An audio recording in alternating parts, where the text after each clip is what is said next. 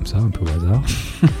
le mec il décroche, encore plus surprenant. Je lui dis bonjour, euh, bon ben voilà, on a développé un outil. Enfin, et le mec me dit c'est génial, j'ai exactement le projet auquel je pensais, euh, c'est super, c'est fabuleux votre truc, venez me voir. Je suis incubé euh, dans, une, dans un incubateur de San Francisco. Je me présente, je fais mon, truc bien calibré, deux minutes, etc. Et le mec me dit c'est chiant, enfin, boring quoi. Ça c'est ton premier jour J'arrive, premier jour, je me fais doucher quoi. Je suis Pierre L'Hôpitalier, cofondateur de Kaibi, société spécialisée dans le digital et le développement applicatif. Ces 15 dernières années, j'ai eu la chance de rencontrer de nombreux CTOs et talents du monde de l'IT qui le sont devenus. Aujourd'hui, je leur donne la parole et ils nous donnent leur vision.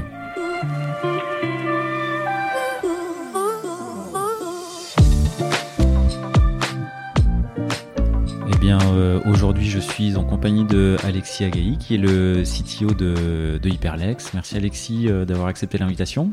Merci Pierre, euh, heureux de te rejoindre aujourd'hui pour cet enregistrement. C'est avec plaisir. Je commence par le podcast par remercier Michel Dejoux qui nous a mis en relation avec lequel bah, j'ai travaillé quand il était chez VP et avec lequel tu as travaillé quand il a fait un, passage ah, chez toi. Ah, ce bon Michel, on, le regrette, mais oui, oui, euh, merci encore Michel. Si tu m'entends, euh, je te remercie. Un petit message, on attend toujours que tu passes nous voir. Euh, si, mais bon, il sera très trop tard, tu sera peut-être passé. Voilà. ah oui, c'est vrai, parce qu'on enregistre quasiment six semaines de, deux mois, à l'avance avant la diffusion.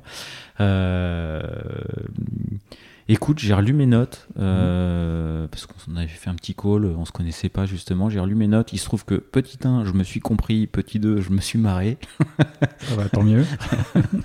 donc, donc, du coup, euh, je me suis marré effectivement sur les euh, premières.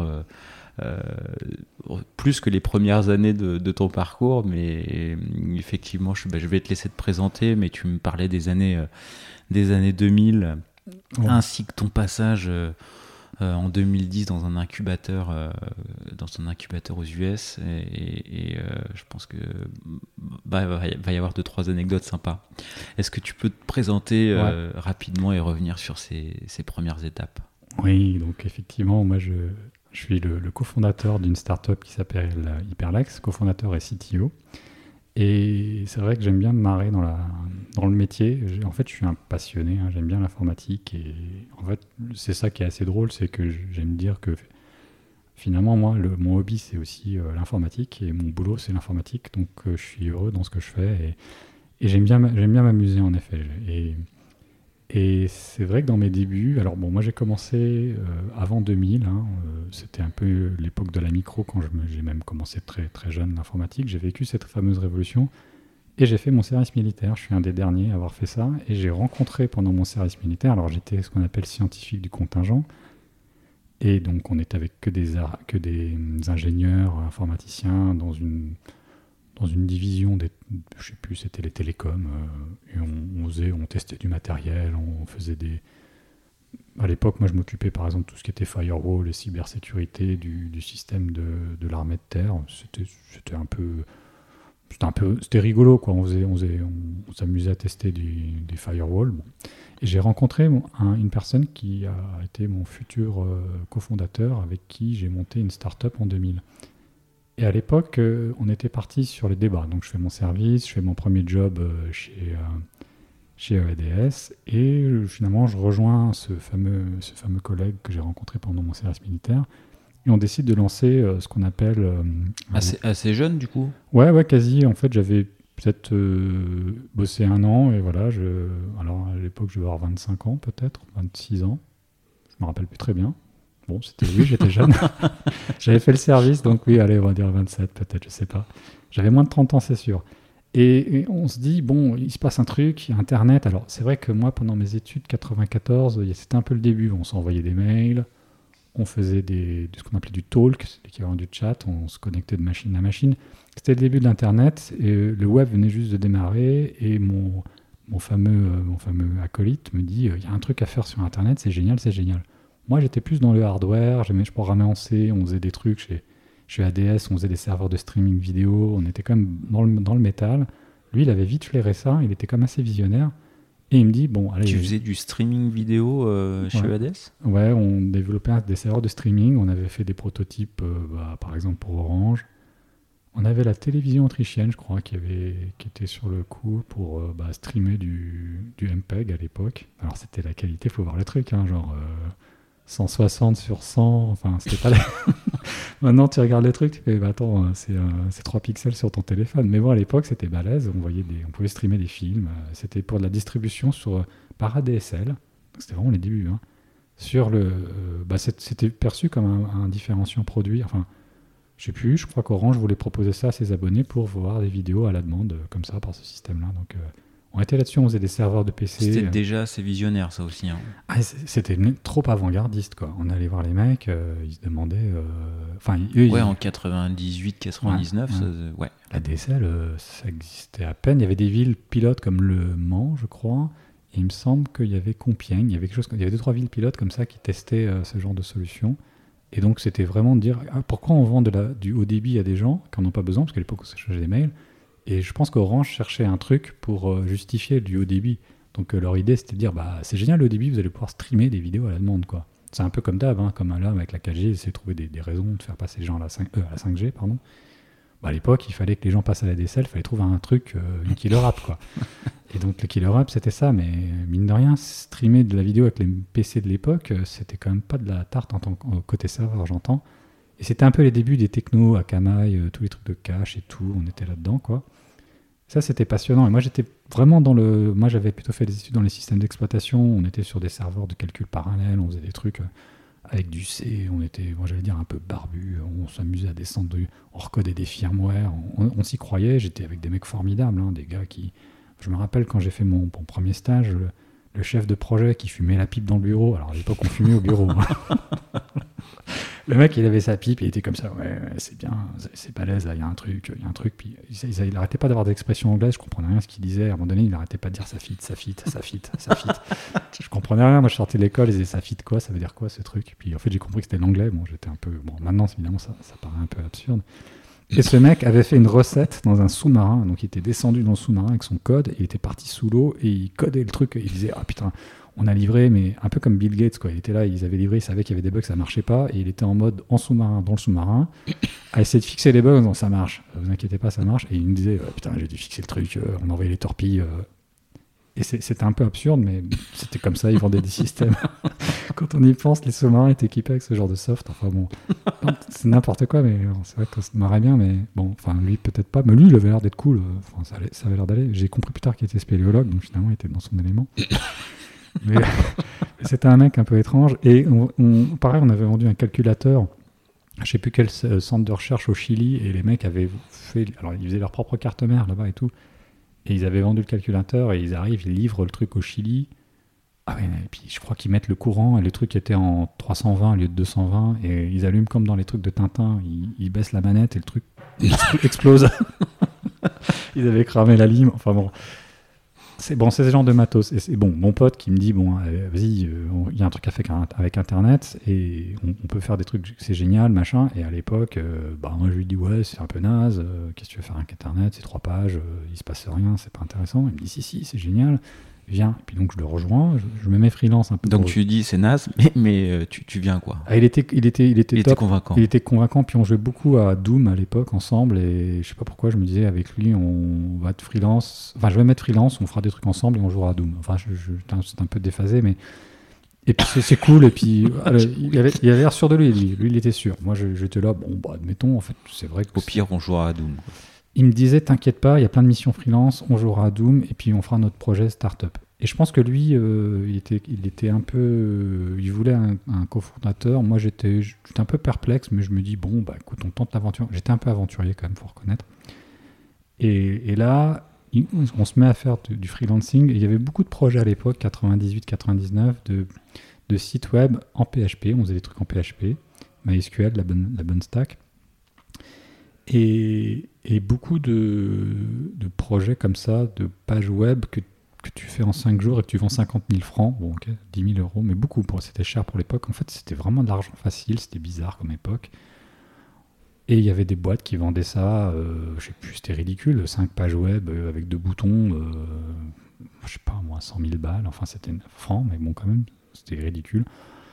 Il y avait plein d'agences qui devaient se faire plein de, plein de, plein de blé, on va dire, euh, en vendant des projets un peu foireux de start-up. Et c'était pas, c'était pas finalement, quand on, tous les mecs qui blaguaient autour de, des start-up, ils faisaient n'importe quoi avec tous les noms ou, c'était vrai, quoi. Il y avait vraiment n'importe quoi. Et nous, ça nous est marré, mais bon, en même temps, on disait, c'est n'importe quoi. Et mon, mon, pote avait une idée géniale, il avait plein d'idées. Nous, enfin, moi aussi, mais lui, il était comme vachement, vachement visionnaire. Et au début, il part sur l'idée de dire on va faire un outil pour analyser les pages web en live. Et. Enfin, non, c'est un peu différent. On va faire un outil pour annoter les pages web et même permettre de surligner dans une page web, euh, pendant un bout de texte, et de mettre une petite note pour dire euh, bah, ça. Euh, ça, c'est, ça parle de ça, et puis de l'échanger avec des, des, des, gens. Alors, je crois qu'il y a des, plein de boîtes qui ont dû faire ça depuis.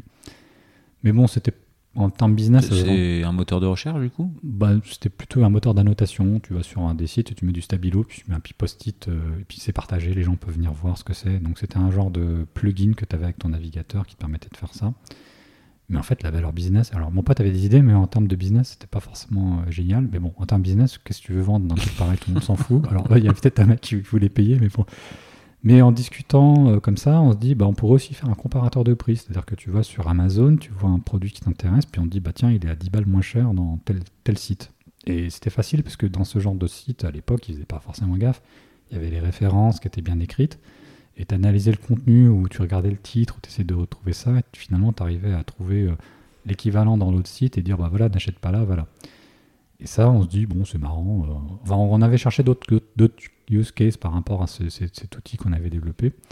Donc là, là, vous partez sur, on va développer quel coup Et voilà, on part sur l'idée de faire en fait l'équivalent de quel coup, mais en, avec un plugin que, qu'on se promène et qui en permanence te propose des trucs quand tu te balades sur des sites, d'aller acheter des trucs ailleurs. Donc tu es sur un site qui vend des... Enfin, tu es même un site de contenu, euh, un blog qui n'existait pas à l'époque, mais bon, un site de journaleux, euh, enfin un, site, je sais pas moi, d'un, journal connu qui parle d'un produit, bah on te dit tiens, il est en vente à tel endroit. Et là, on se dit bon, bah c'est sympa, mais comment on fait? Puis mon pote me dit bah j'ai mon oncle, euh, il connaît des mecs, ça s'appelle des Ventures Capital, euh, il m'a filé un numéro de téléphone. Je fais bon, ok, bah je vais l'appeler, je sais pas ce que c'était. Je prends mon téléphone, donc on est en 99. J'appelle un gars, comme ça, un peu au hasard. le mec, il décroche, encore plus surprenant. Je lui dis bonjour, euh, bon ben voilà, on a développé un outil. Enfin, je sais plus ce que j'ai dit, mais j'étais pas très fameux quoi, dans, ma, dans ma présentation. Le mec génial me, me dit, mais c'est génial, ce... enfin le mec incroyable quoi. Il dit, c'est génial, j'ai exactement le projet auquel je pensais, euh, c'est super, c'est fabuleux votre truc, venez me voir. Ok, incroyable. Alors je sais pas si j'ai le droit de les nommer, mais bon, allez, je vais dire, c'était Sophie Nova. Et je les remercie, le mec était fabuleux, il nous a boosté. Quoi. On va le voir, le mec, il, voit, on lui fait une démo du produit, il lui dit, mais c'est fabuleux, c'est exactement ce à quoi je pensais. des fois, je pense qu'il y a des, investisseurs comme ça, des VC, ils se disent, il y a des secteurs, il y a un truc à faire, faut le faire, si je trouve une boîte qui fait ça, c'est chouette. Et lui, c'était ça, il s'est dit, il y a vraiment un coup là, il y a un truc euh, incroyable, c'est ça. Puis nous, euh, bon, on comprend pas trop, on avait juste un soft et on dit ok, et puis il nous dit, euh, est-ce que vous avez un business plan? Alors, euh, on, avait, on avait vaguement entendu parler du concept. on avait fait un business plan de 2-3 pages. Euh, ça a fait marrer quand même. 4 pages. On demandait 50 000 francs. on voulait lever 50 000 francs. Le mec, on lui sort le truc. Euh, je sais pas ce qu'il a dû se dire à ce moment-là. En même temps, à l'époque, il n'y avait, pas, avait pas beaucoup de boîtes comme ça. Enfin, il y avait comme des, il y avait des multimania, des boîtes qui étaient rentrées en bourse, qui étaient connues. Hein. Il y avait eBazaar. Euh, enfin, c'était pas tout à fait la même temporalité, mais enfin, si, c'était à peu près la même période, un peu avant en fait, on va dire. Il y avait quand même beaucoup de boîtes qui étaient en bourse aux US en tous les cas. Et là, on lui sort euh, notre truc avec 50 000 balles, je crois qu'il a bien dû rigoler. Mais quand même, il nous a, il nous a quand même pas pris pour des. Bah, pas forcément pour des, des abrutis, parce qu'il nous a dit c'est génial, il faut que vous alliez aux US vendre votre produit. Je vous introduis auprès de mon collègue aux États-Unis, euh, à San Francisco. On vous paye le voyage, vous allez faire la presse là-bas. Avec mon pote, on se regarde, on fait OK. bon, à l'époque, on n'avait pas trop compris ce qui se passait, donc euh, bon, bah, on se dit super, c'est génial, mais en même temps, on était assez surpris et modeste, donc on se dit, bah, pourquoi pas, mais bon, on sautait pas comme des cabris. Donc on va à San Francisco, on rencontre les mecs, alors là, pareil, ils ont des bureaux de malades. Nous, on avait mis un costard, euh, trois pièces, euh, cravate, tout ça, on se disait, c'est des banquiers. On arrive, on tombe, avec, on tombe sur des types en short et, et tongs. Déjà, ça fait un peu bizarre. On s'est dit, on doit pas être dans le bon, dans le bon mood. Bon, San Francisco, c'est San Francisco. On, l'a su juste après, hein, que finalement, on était un peu décalé, que tous les Français qui arrivaient, ils arrivaient en costard et deux jours après, ils tombaient le costard, ils finissaient en, t-shirt. Bon, on a très vite pris le, pris le pli. Les mecs étaient incroyables, quoi. On arrive dans les bureaux, on fait la presse, ils disent c'est génial. Et puis bon, comme ils n'étaient pas très tech, ils savaient pas trop ce qu'on faisait, ils disent bon, bah, on va demander à. Alors, à l'époque, probablement l'équivalent des business angels, il faudrait que vous présentiez votre produit à d'autres gars qui ont déjà monté une boîte ici qui ont, qui ont fait un exit et qui, qui mettent des tickets d'entrée. Votre produit, il faut les rencontrer demain.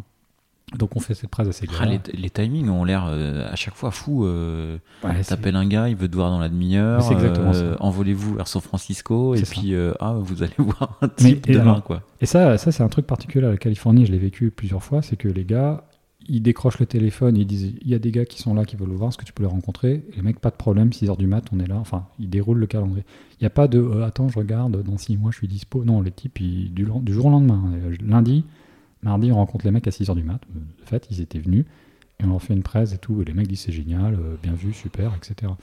Et c'est vrai que, ouais, immédiatement, ça, ça marche comme ça. Parce que euh, après, les mecs, pareil, disent bon, bah maintenant, il faut qu'on s'occupe de votre visa. On va appeler l'avocat, vous allez le voir. Ils décrochent. Salut Joe, il y, a des, il Français là, ils sont là. Euh, est-ce que tu peux les rencontrer? Ok, à midi, on y va. et tout le temps comme ça. Donc toute la semaine est comme ça. Puis bon, pas de bol je sais plus quel jour, il y a une annonce, une startup qui fait exactement la même chose que nous, qui vient de lever 5 millions de dollars. Et là, les mecs, je sais pas ce qui se passe. Ils aiment bien, alors ça c'est un truc aussi, ils aiment bien être les first movers. Hein, ils se disent, bon, bah s'il y a déjà un mec qui a fait ça, ça va être chiant d'être le second. On peut essayer, mais là vous êtes un peu rookie, euh, bon, machin, ça va être compliqué. Donc euh, ça commence à sentir un peu, le, la mécanique s'enlise un peu. Et bon, globalement, nous, on a compris qu'on on s'est bien marré, mais que ça aurait pu marcher si on avait été. Euh, deux semaines plus tôt. Ouais, quasi. vraiment, deux semaines plus tôt. Les mecs, ils allaient vite, hein, ils, déroulaient du, ils déroulaient, quoi. Et c'était pas des. Nous, on demandait. Euh, bah, et euh, tu y allais pour 50 000 francs? Oui, à l'époque. Bah, ou, les gars, ils, ils auraient allongé plus? Je sais pas. Franchement, alors après, on a refait un business. Enfin, on avait quand même, entre temps, essayé de dérouler un business plan. On était arrivé à des trucs du genre, on se disait peut-être qu'un million de francs, c'est bien. Et eux, c'était 5 millions de dollars. Donc on a vite compris qu'on n'était pas tout à fait sur le même ordre de grandeur. Et quand je dis 1 million, nous on pensait que c'était énorme. On se disait, mais avec un million, on fait plein de trucs.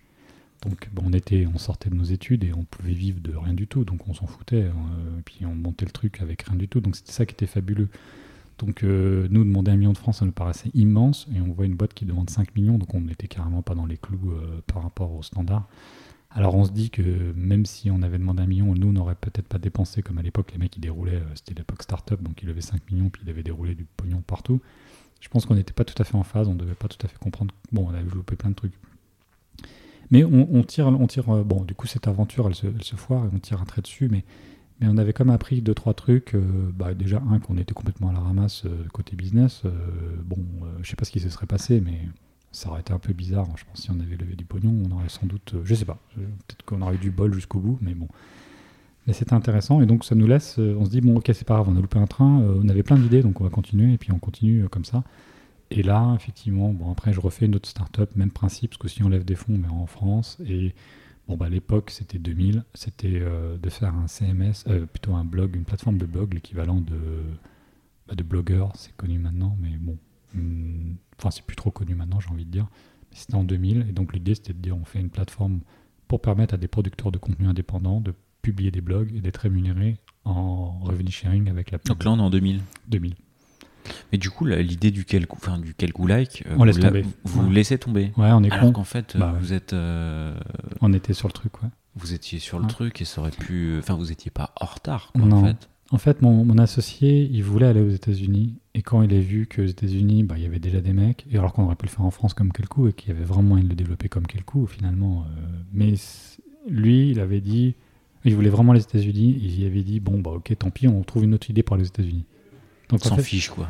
Ouais, et on était persuadés. De toute façon, on se disait, de toute façon, regarde, on a, on a débarqué, on avait, on avait des, des, charlots, on a déjà trouvé des trucs, donc il n'y a pas de raison qu'on n'ait pas d'autres idées, que ça marche pas mieux que ça. À part que en 99 c'est l'euphorie et en 2000 euh, les mecs ils...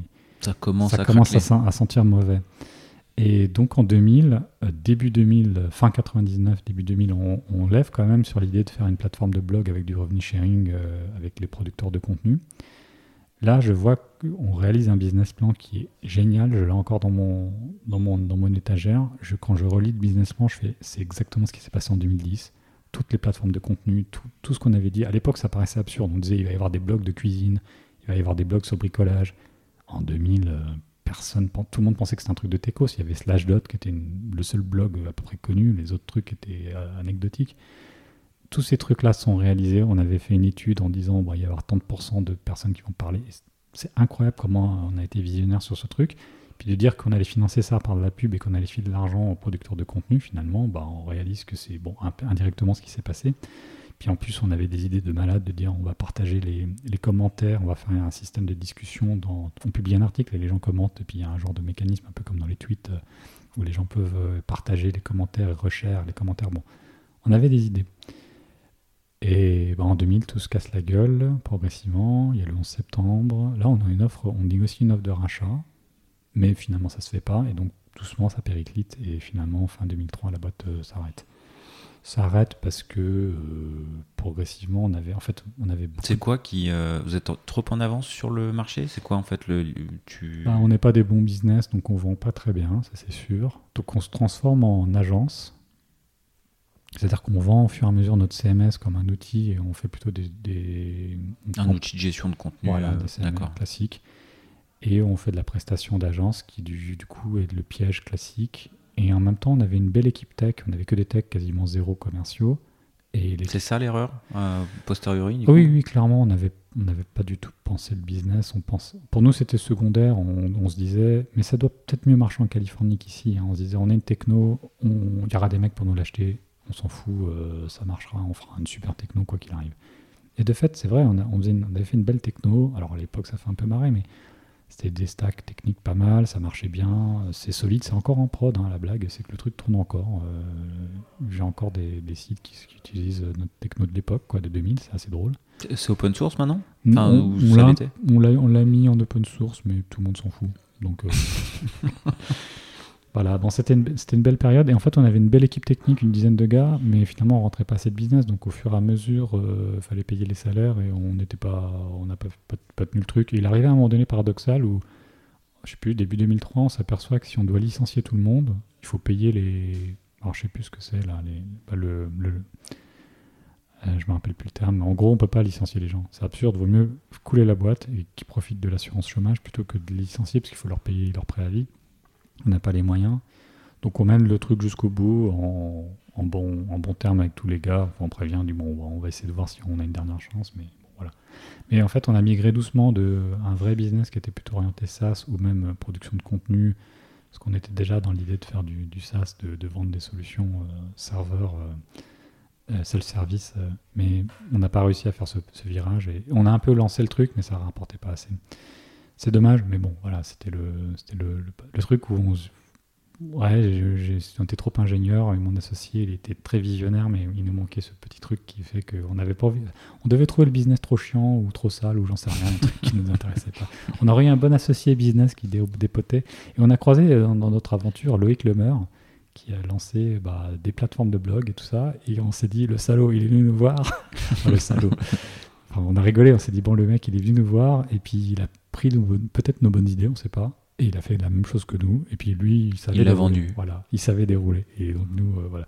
Mais on l'a, pas Ça te sert dans tes expériences euh, suivantes, justement, le.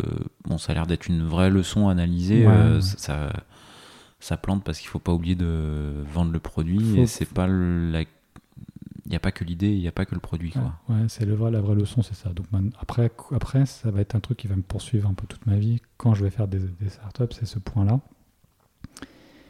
Mais, euh, mais bon, après, euh, c'est compliqué parce que on aime bien ce qu'on fait. Il y a des choses des fois qu'on délaisse un peu. Et, donc, je vais accélérer un peu sur mon, expérience. Mais c'est vrai que cette expérience, euh, startup de 2000, elle aurait été intéressante. Mais elle était un peu faussée par le fait que l'époque étant euphorique, même en faisant des trucs sans business, et c'est là où on pas, on pas vu venir, bah ça se vendait très bien. Euh, je veux dire, les mecs ont fait Multimania, euh, bon, je sais pas, ils n'avaient pas réfléchi forcément à faire quoi que ce soit, ils ont un peu fait tout à l'arrache, et ça a marché. Enfin, ça a marché jusqu'à ce que ça rentre en bourse et que ça se casse la gueule, mais donc ça donnait, ça, ça donnait l'impression, t'en viens pas, fais ton truc, produis ta tech, et ça se vendra et, ça marchera quoi qu'il arrive. Mais en fait, non, c'était pas tout à fait ça. Quoi. Enfin, en tout cas, après coup, quand les gens sont retombés les pieds sur terre, ils ont réalisé que bon, faut quand même vendre un produit. Et nous, on n'était pas forcément avec le bon prix, le bon, le bon moment, le bon truc. On avait une super techno peut-être, mais tout le monde s'en foutait à ce moment-là. voilà. Mais, mais c'était une bonne leçon et, en fait, ça nous a pas spécialement perturbé parce qu'on s'est dit, pareil, on s'en fout, on a des tonnes d'idées, on trouvera d'autres trucs. On était parti là-dessus. Et donc pendant quasiment 5-6 euh, ans, je fais plutôt du, je me retrouve plutôt à, bosser dans des boîtes. Et donc je passe par par exemple Peugeot Citroën, je, fais je, prends, je travaille en société de service. Et puis j'arrive à l'époque où euh, où il y a les mobiles qui arrivent. Donc c'est un vrai virage. Pour moi, il y a plusieurs virages dans l'informatique. Il y a la micro-informatique, il y a Internet. Donc la micro-informatique, ça a lancé toute une ère avec des tonnes de micros, mais je l'ai moins connu, j'étais petit à l'époque. Internet, on a vu ce que ça fait, puis arrive le mobile, là c'est la dernière révolution. Et en donc 2008, je crois, c'est l'iPhone qui débarque. Et là, je me dis, ce truc est une tuerie. D'ailleurs, j'arrêtais pas de dire ça à, mon... mes potes. J'arrivais, j'avais un iPhone 3. J'avais pas pris le 2 parce que je m'étais dit, on attend un peu. Et tous les jours, je dis, ce truc une tuerie, ce truc une tuerie. J'avais pas quoi faire, mais ce truc une tuerie. Il faut qu'on fasse un truc. Et j'étais là, j'emmerdais un peu tout le monde avec mon iPhone.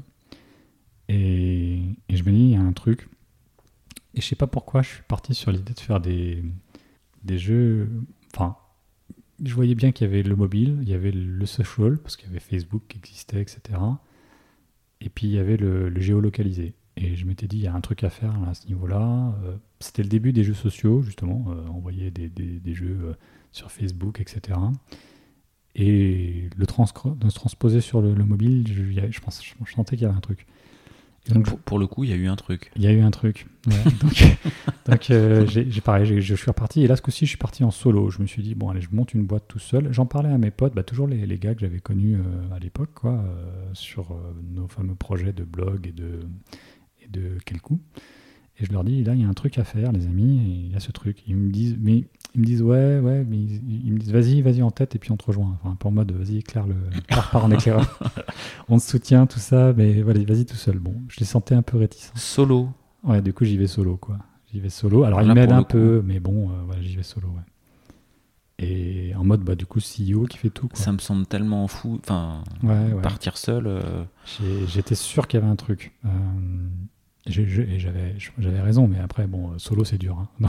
bah, solo, si. Alors, parce que pour le coup, il faut faire le produit, il faut le vendre et pas oublier de le vendre. exactement. Il y a, y a l'admin, il y a de la création, il y a, du de la com, enfin, il y a tout, alors, quoi, c'est fou. Ouais, pas, pas complètement solo. Par exemple, pour la créa, je me fais aider par un pote, euh, donc je suis un peu accompagné, mais par contre, oui, je porte le truc tout seul.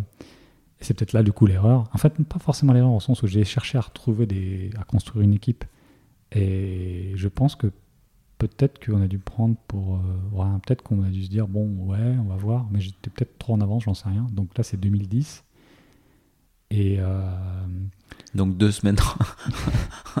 Quel coup, deux semaines en retard. Ouais. Ensuite, les blocs dix ans d'avance.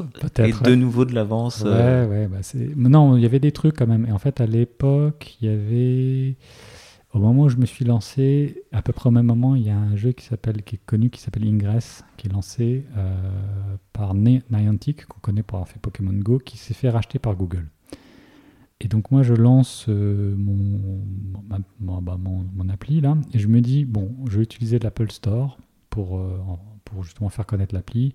Je vais monétiser en freemium, donc j'ai tout de suite l'idée de faire le freemium, et je me dis et je vais faire un truc viral au sens où bah, ça va être un jeu bah, exactement le même modèle que Pokémon Go. On se promène dans la rue, on capture des trésors, on fait une chasse au trésor, etc. Et je fais de la viralité, euh, tu invites tes potes, tu gagnes des trucs et tout. Bon, j'essaie d'aller dans, dans, cette. Je fais un peu du produit et je développe ça. Alors c'est vrai, un peu une révolution parce que techniquement, il faut aller faire de l'Android, de l'iPhone, etc. Chose que je connaissais pas trop. Et je me dis, on va y aller modeste, c'est-à-dire qu'on se fait un, truc en six mois, on, on, se timebox une appli, etc. Et je me fais aider par deux, trois gars, je fais payer des prestataires, etc. Et là, je lance le, le, projet et je suis en France. C'est sur tes fonds que tu fais ça? Oui, sur fonds propres. Là, pour le coup, j'y vais tout seul. Bon, on se serre la ceinture. C'est vrai que ma femme, elle a dû se dire à des moments, euh, bon, lui, euh, je suis...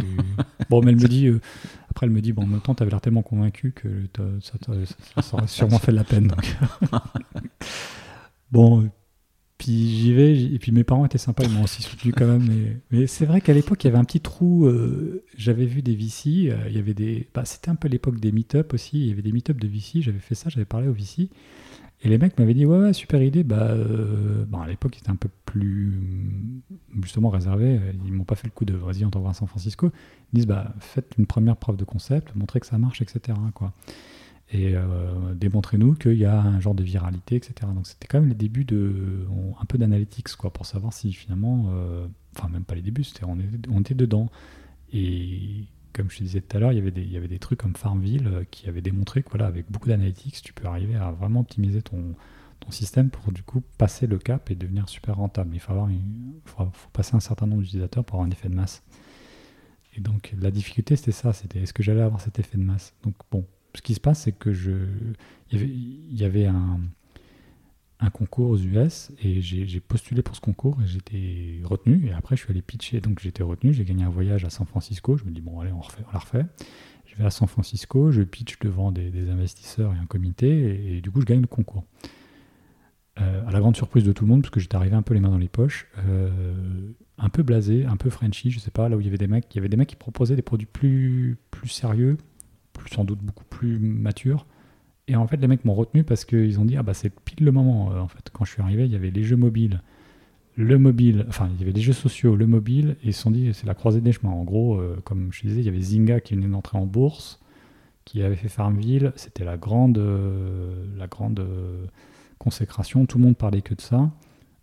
Donc les, mecs avaient dit ça y est, le jeu est en train d'avoir une révolution avec tous les réseaux sociaux, il y a un truc qui se développe. Et un mec qui arrive et qui dit bah, je vais faire la même chose avec du mobile, enfin, je vais étendre le, au périmètre du mobile, à l'époque, ça, sonne bien. Et donc, euh, bon, bah, je gagne ce fameux concours, je me fais incuber euh, dans, une, dans un incubateur de San Francisco.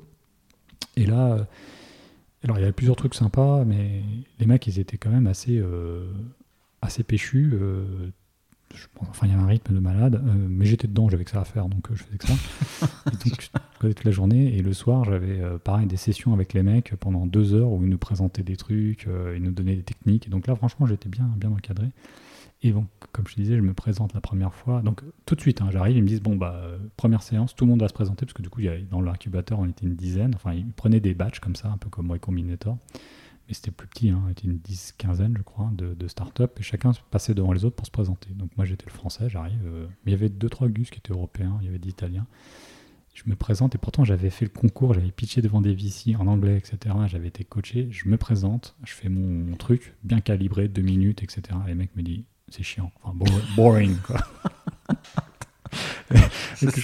ça, c'est ton premier jour J'arrive, premier jour, je me fais doucher. Quoi. Le mec, putain, mec, euh, t'es chiant. Quoi. Enfin, euh, il faut que tu vendes des trucs et tout. Euh.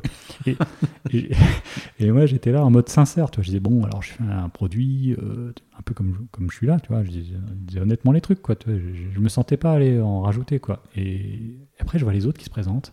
Et les mecs, c'est des superlatifs à tous les coins de rue. Euh, il y avait un mec qui avait genre. Euh, awesome. il y avait des awesome, partout, il y avait euh, des millions de dollars. Les mecs, chaque mec avait inventé, avait gagné le Guinness des records sur un truc, champion de sa rue, enfin que des trucs incroyables, des superlatifs. Et là, je me dis, ah ouais, en effet. au début, enfin au début, les premiers pitchs, quand j'entends les autres, je me dis, les mecs sont balèzes. Puis après quelques jours, en réalisant ce qu'ils sont, je, réalise qu'en fait, c'est un peu du, du flanc. Et je comprends qu'en fait, c'est vrai que si. Parce qu'il y avait pas mal de et c'est une leçon, ça, du coup? Ben, Je sais pas. Là, je suis très perplexe. Parce que rétroactivement, je me dis, bon, en fait, c'est du flanc, donc c'est du flanc. Donc, euh, mais, mais en réalité, quand tu fais des. Alors, il faut peut-être jouer le jeu, c'est ça aussi. Quand tu es dans le bain avec les mecs, il faut jouer le jeu. Sinon, sinon tu, tu, tu surnages pas. En, réalité, tu, bah, il y avait après beaucoup d'échanges, d'apéros, de, de, trucs, parce que ça se faisait beaucoup. Il y avait des mythes à l'époque, c'était le grand, le grand truc. Puis eux, ils organisaient des events, ils faisaient venir les investisseurs, des machins. Et je me dis, bon, si tout le monde se présente avec des superlatifs et toi que tu arrives en mode modeste, euh, en plus en mode français, euh, c'est bon, quoi. Les mecs, ils vont te dire, allez, les chiens, lui, salut, allez, allez dehors. Donc, fallait être hyper excité, euh, exciting. c'était incroyable, les mecs, ils étaient là tout le temps à te dire, vas-y, enfin, je sais pas, le moindre truc, oui, j'ai vendu deux applis, tu fais, ouais, non, faut pas dire j'ai vendu deux applis, faut dire, j'ai j'ai le record du monde d'applis euh, vendus en le moins de temps possible. Enfin, des trucs, tu trouves toujours une tournure qui fait que ça va être incroyable. Et ça, c'est vrai que un côté, ça donne un mindset, tu deviens vachement plus enthousiaste, tu commences à croire des trucs incroyables. Mais c'est aussi ça qui est un peu dangereux, c'est que dans l'eau, il y a plein de mecs comme ça, tu croises que des gens incroyables, et à la fin, tu te retrouves à te dire, euh, mais tu as du mal à discerner la vérité. Et c'est en fait, c'est un, un, problème que j'ai eu sur place après, c'est qu'il bah, fallait que je recrute des gars et comme je tombais que sur des mecs incroyables, mais il n'y avait, que des boulets, j'exagère, mais j'ai recruté que des boulets. Non, j'exagère un peu. J'ai, j'ai recruté des gens, mais ils étaient bien, mais c'était pas incroyable, quoi. Et en réalité, euh, pas du tout même. Euh, et c'était difficile parce que à un moment donné, je me rappelle, on, me disait ouais, faut faire ça, faut faire ça. Je disais non mais faut arrêter, c'est des conneries, c'est n'importe quoi. Enfin bon, j'avais du mal avec ça. Et quelqu'un me dit mais y en a marre, tu es tout le temps en train de dire, euh, tout le temps de dire ça. La prochaine fois que tu dis que c'est pas bien, tu fous un dollar dans le dans le bucket là. Donc je faisais gaffe, j'essayais d'être toujours enthousiaste. Et c'est vrai que c'était, euh, vrai que j'étais, toujours enthousiaste, mais, mais là, à force d'en rajouter, j'étais un peu perdu. Je savais plus où étaient les repères. Et, c'était ça qui était compliqué. Et en réalité, bon, développer un jeu, je me suis aperçu sur place, enfin développer des applis. Quand je suis allé dans l'incubateur, il y avait plein d'autres boîtes. J'ai réalisé qu'il y avait plein de mecs qui faisaient des idées comme moi, qui étaient géniaux, plus ou moins à, essayer de trouver une solution, à s'en sortir, à utiliser tous des techniques différentes, mais quand même basées sur le même concept. Et finalement, euh, vu de, France, de Paris, on a l'impression d'être euh, un peu unique. On arrive là-bas, il y a un tas de gus qui font un tas de trucs, alors tout, un tas de choses. Alors il y a plein de choses débiles. Hein, je te racontais, euh, à un moment donné, je discutais avec un mec, il me dit, je vais faire le, je crois, je crois que c'était un truc absurde, c'était le Twitter pour les chats. Et, en fait, comme tout le monde est enthousiaste, le Twitter pour les chats, donc tu as des chats et tu tweets des trucs de ton chat. Donc tu, tu, tu, prends des photos de ton chat et tu fais comme si c'est ton chat qui parlait. Et, et après, il a vu, je voulais l'étendre à tous les animaux domestiques. Et en fait, tu peux pas dire, mais enfin, tu regardes le mec à côté, et, en fait, personne ne se regarde. Je fais, mais c'est ok, bon, c'est une bonne idée. Parce que en, réalité, il y a des boîtes qui ont cartonné, d'ailleurs, des fois qu'on ne connaît pas. Hein. c'est comme les films que tu vois en France. Euh, enfin, là-bas, tu as plein de films qui passent, tu les vois pas forcément. Il y a des boîtes qui ont cartonné. Bon, je te citais Zynga, euh, en disant que le mec était réputé pour être complètement débile et raconter n'importe quoi. Et en pourtant, ils ont réussi. Et les boîtes, qui ont marché alors qu'à la base leur pitch était débile quoi. Et, ou alors ça, sonnait trop bizarre. Même Twitter, tu te dis, euh, le mec il dit je vais te faire un truc, envoyer des, des SMS avec des messages de 50 mots. Enfin, ouais. Donc en fait ils sont très très humbles là-dessus et ils respectent, ils respectent ben, toutes les idées. Toutes les idées. Ouais. Et dans le lot ils savent qu'il y en a, elles ont l'air peut-être absurdes sur le moment, mais finalement c'est vraiment génial et c'est ce qui va révolutionner le truc. Et il y en a, en effet, à la base, elles étaient peut-être pas bonnes, mais en développant le concept, elles deviennent excellentes. Et, j'avoue que, ben oui, tu pouvais pas. Il y avait des mecs qui avaient visiblement des super bonnes idées, et c'est là où tu te réalises que ben, l'ampleur de la tâche est loin d'être si simple que ça. C'est pas parce que tu te pointes à San Francisco avec ton idée, et même ta techno. Moi, je pense que j'étais probablement bien meilleur que la plupart des personnes sur place dans l'incubateur au niveau techno, mais les gars, ils déroulaient plein de trucs. Euh, dans les process, la vente, euh, ils utilisaient des tonnes d'outils. Ça aussi, c'était un truc que j'avais pas du tout l'habitude. Ils utilisaient plein d'outils de Metrix. Euh, à l'époque, la grande mode, c'était d'utiliser des tous les trucs d'analytics qu'on n'avait pas. Ils faisaient de la B-testing à tous les étages. J'ai découvert ces trucs-là. Moi, je comprenais rien ce que c'était. Puis, bon, à un moment donné, je réalise que les types, ils faisaient jamais de trucs au hasard. Ils, avaient vraiment beaucoup plus de, d'aptitude à réfléchir produit, à réfléchir comment, euh, comment faire que le truc marche. On s'en fout de la techno que j'ai réalisé que finalement, ben, mon angle de vue très technocentré de génie des techniques, et je vais faire un produit derrière basé là-dessus euh, en espérant que ça se vende, ben, c'était un peu foiré. Il aurait peut-être, mais après, je sais pas, il aurait peut-être fallu que j'essaie de développer beaucoup plus l'acquisition la, d'utilisateurs, la rétention. Alors ça, je l'ai compris, hein, et j'ai essayé de le faire après sur place. Mais là, l'ampleur de la tâche était vraiment énorme. Quoi. Et donc, euh, enfin énorme, ça aurait peut-être pu fonctionner, mais j'avais pas forcément les bons déclics, et ça, ça nécessitait beaucoup de moyens. Et c'est ça aussi. C'est une deuxième, entre guillemets, deuxième leçon que tu apprends, le, le, fait d'être plus product-centrique Ouais, c'est plus product-centrique. Et surtout, il y a des moments, il y a des échelles que tu devais passer. Tu peux pas les passer en mode euh, garage. Enfin, ça peut, mais c'est difficile. Et qu'à un moment donné, il faut avoir un coup de. soit des moyens pour passer au-delà, franchir une étape, ou pas. Ça dépend si tu as du bol. Mais en fait, les mecs ont du bol, il y en a finalement pas tant que ça. Et c'est là que tu réalises que tu es dans un bain, il y a 10 000 boîtes. D'ici, de France, tu as l'impression qu'il n'y en a que deux. Tu as l'impression que c'est facile, il y a Twitter, etc. Là-bas, tu t'aperçois qu'il y a 10 000 boîtes et qu'en fait, il n'y en a qu'une qui passe. Tous les autres, euh, sont, sont plantées à un moment donné ou à un autre. Donc finalement, c'est loin d'être évident. Il y a un tas de gars qui se lancent là-bas et c'est le, le meilleur qui va gagner d'une façon ou d'une autre. Enfin, c'était une bonne leçon. Non, la vraie leçon, et c'est là, là où j'ai compris, c'est que bah, tout seul, c'est difficile, ça aussi. D'ailleurs, ils m'ont tous dit. Ah ouais, là, quand tu me disais euh, tout à l'heure, je suis parti solo, ouais. ça me semble.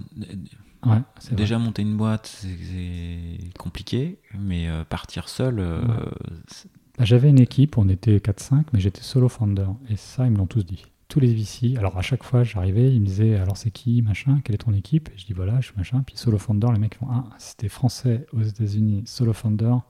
Ça va être dur. Ça va être dur. Ou alors t'es génial. Euh, ah, j'ai fait je suis génial. mais bon, t'as compris, j'étais pas le mec qui. Bon, je me survendais, mais pas à ce point-là. Euh, j'avais. Mais genre, ouais, je pense que ça aurait rien changé. Euh, mais bon, j'avais eu des rendez-vous. Alors, j'étais par exemple, j'étais allé voir Google et eux, ils développaient les lunettes. Là, je sais pas si, je sais pas si elles étaient sorties à l'époque. justement, ils, ils en parlaient pas. Ah non, c'est plus tard. Hein. Ouais, je pense qu'ils en, ils en parlaient pas. Et du coup, ils cherchaient probablement une killer app pour euh, leurs lunettes. Euh, à l'époque, ils disaient c'était pour Android, parce qu'ils étaient encore avant, enfin, ils n'étaient pas aussi bien vendus que, que l'iPhone. Et donc, ils disaient il faut une appli sur Android. Mais en fait, j'ai compris plus tard que c'était ils cherchaient des killer apps pour euh, les lunettes, le, géolocaliser en temps réel. Et c'était dit, c'est pour ça qu'ils ont racheté Niantic justement pour faire Ingress. Ils disaient il y a des trucs à faire avec les lunettes. Bon, je pense que ça n'a pas dû marcher pour d'autres raisons, mais. Et ils, étaient pas mal intéressés par le truc. Après, bon, évidemment. Euh, je pense que Google a toujours été bizarre avec les jeux vidéo, quoi. Euh, finalement, je sais pas s'ils ont. Bon, il y a Stadia maintenant, mais c'était un peu bizarre leur relation avec les jeux vidéo. Donc, ils avaient racheté Niantic et je pense qu'ils cherchaient un truc. Donc, euh, pareil, c'était intéressant. C'était intéressant, comme je te dis, ce qui était vraiment génial, alors ça, bon, j'ai passé 90% de mon temps à bosser et à rencontrer des gens. Ça, c'était non-stop, tu rencontres des gens. Et tu discutes avec un mec, il te dit, ah, je connais Bob, euh, va le voir, il va te parler de ton truc. tu passes ton temps à rencontrer, à discuter. Euh, tu fais que ça, et les mecs sont tous dispo pour un café, un Starbucks, un machin, n'importe quoi. Et ça, c'est ça, c'est fabuleux. C'est non-stop dispo pour discuter, proposer des trucs, partenariats, machin, en permanence. Ça, c'était incroyable. Euh, non-stop tous les jours, le week-end, n'importe quoi. Et ça, c'est. J'ai pas ça en France. C'est vrai que tu décroches. Bon, les gens sont dispo, pas autant que ça. On passe pas notre temps à rencontrer des gens. Et j'aimais bien ça à l'époque. Bon, en même temps, j'étais, comme tu dis, solo. Hein, donc euh, ça me, ça me faisait du lien social aussi. ah ouais J'avais que ça à faire. Moi, même ma famille était restée en France, hein, mais ma femme et mes enfants. Et ah j'étais parti en, en éclaireur là-dessus. T'es resté combien de temps euh... euh j'ai fait six mois. Euh, parce que le visa s'est arrêté. J'ai pas voulu tenter le visa Founder. Euh, trop cher. Et là, je, me, je pensais que je, je crois que j'étais trop à risque. J'ai pas pris le risque. Ça, ça commençait à coûter cher. Ah, cette expérience-là, c'est six mois. Hein. Ouais, c'est vraiment. En fait, en fait l'expérience est plus longue parce qu'il y a un peu avant en France. Je fais six mois sur place. Enfin, non, je fais, je fais trois mois. J'attends un peu, je reviens, mais c'est six mois aux États-Unis. Et après, je, je, reste un peu en France, mais après, j'arrête. Enfin, tu vois, donc c'est une période relativement courte sur, le, sur la durée totale. Ah, si tu inclus le temps de développement, ça a duré 18 mois, tout ça. Mais c'est très court. Intense. Mais très, quand je suis sur place, oui, j'ai que ça à faire, donc je fais que ça. Et c'est intéressant parce que euh, je me suis fait plein de, plein, de, plein de contacts en très peu de temps et très vite, je les ai tous perdus aussi vite que je les avais. non, c'est vrai qu'ils sont, ils sont. Pour ça, c'est incroyable. Mais bon, on, rencontrait des gens, ils, étaient tous enthousiastes, ça c'est un truc de dingue, et je pense que c'est toujours le cas.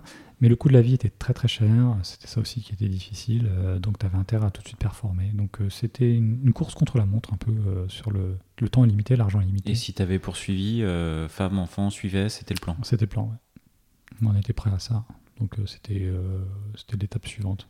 Donc, mais il fallait que je sois vraiment sûr de moi, quoi. Et j'avais un gros doute, quoi. j'avais un gros. En fait, j'avais deux, doutes. Je me disais, bon, maintenant j'ai compris comment ça marche. Je peux finalement opérer depuis la France, parce que c'est ça qui est magique avec euh, les stores. Si tu te débrouilles bien, bah ouais. Mais euh, d'un autre côté, on me disait, quand tu étais sur place, tu réalisais plein de choses. Tu discutais avec plein de gens, donc tu comprenais plein de choses. Donc tu avais quand même besoin d'être sur place. Puis à l'époque, on me disait, si tu veux lever des fonds du USA, il faut que tu sois à distance de bagnole de ton VC. Autrement dit, euh, que le mec puisse débarquer l'après-midi pour discuter avec toi tu ne pourras pas lever des fonds aux US sans être aux US euh, et rencontrer les mecs. Bon, maintenant, ça a sûrement changé, mais donc fallait être sur place, sur place pour de vrai. Quoi. Donc euh, là, je pouvais pas faire autrement si je voulais. Je pouvais pas développer depuis la France aux États-Unis. Après, tu me diras, j'aurais pu développer le, soft dans d'autres pays, la France, etc. Mais je sais pas pourquoi je m'étais mis en tête que le seul moyen de développer mon, mon produit, ça serait par les États-Unis en premier parce que je pense que voilà. Le... Du coup, tu as, arrêté, euh, alors tu aurais pu poursuivre et qu'il y avait. Euh, ouais, je pense que j'ai jeté l'éponge en me disant bon, là, il y a une marche que j'arrive pas à franchir. En fait, j'arrivais à être. Je monétisais, hein, ça rapportait l'argent, mais c'était une pente décroissante. C'est-à-dire que, je sais pas, je finançais. T'étais rentable Non, justement, je, finançais 50 000 dollars, grosso modo, en pub. Ça me rapportait 40 000 dollars en revenus utilisateurs. J'arrivais pas à passer le cap et j'arrivais pas à avoir de la rétention. J'avais des mecs qui jouaient. en fait, c'est ça le vrai nerf de la guerre. à l'époque, c'était là-dessus que tout le monde bossait une appli, tout le monde téléchargeait plein d'applis en permanence. Il y avait une offre pléthorique de, jeux divers et variés, mais même autres que des jeux. Hein. et puis tu joues, puis tu jettes. Tu joues, tu jettes. Et en fait, j'arrivais pas à créer une grosse rétention. Les mecs, ils jouaient. J'avais deux, trois gus, euh, tu vois, qui arrivaient à passer des heures, euh, voire des week-ends, euh, des semaines. Puis, au bout de trois semaines, bah, ils avaient terminé. quoi. C'est un peu comme. Et j'arrivais j'arrivais pas à avoir les vérités qui faisaient que un mec me rapporte 1,1 un utilisateur. Ça, C'était en permanence, en décroissance. Donc je devais refinancer de l'acquisition par la pub, par des mécanismes divers et variés. Puis il y avait différentes techniques. Euh, il y avait des techniques pour essayer d'être dans le classement de l'Apple Store qui faisaient qu'il fallait artificiellement créer des downloads. Enfin, c'est des machins qui sont connus maintenant, mais à l'époque, c'était, un peu les, trucs de gros hackers, comme on dit.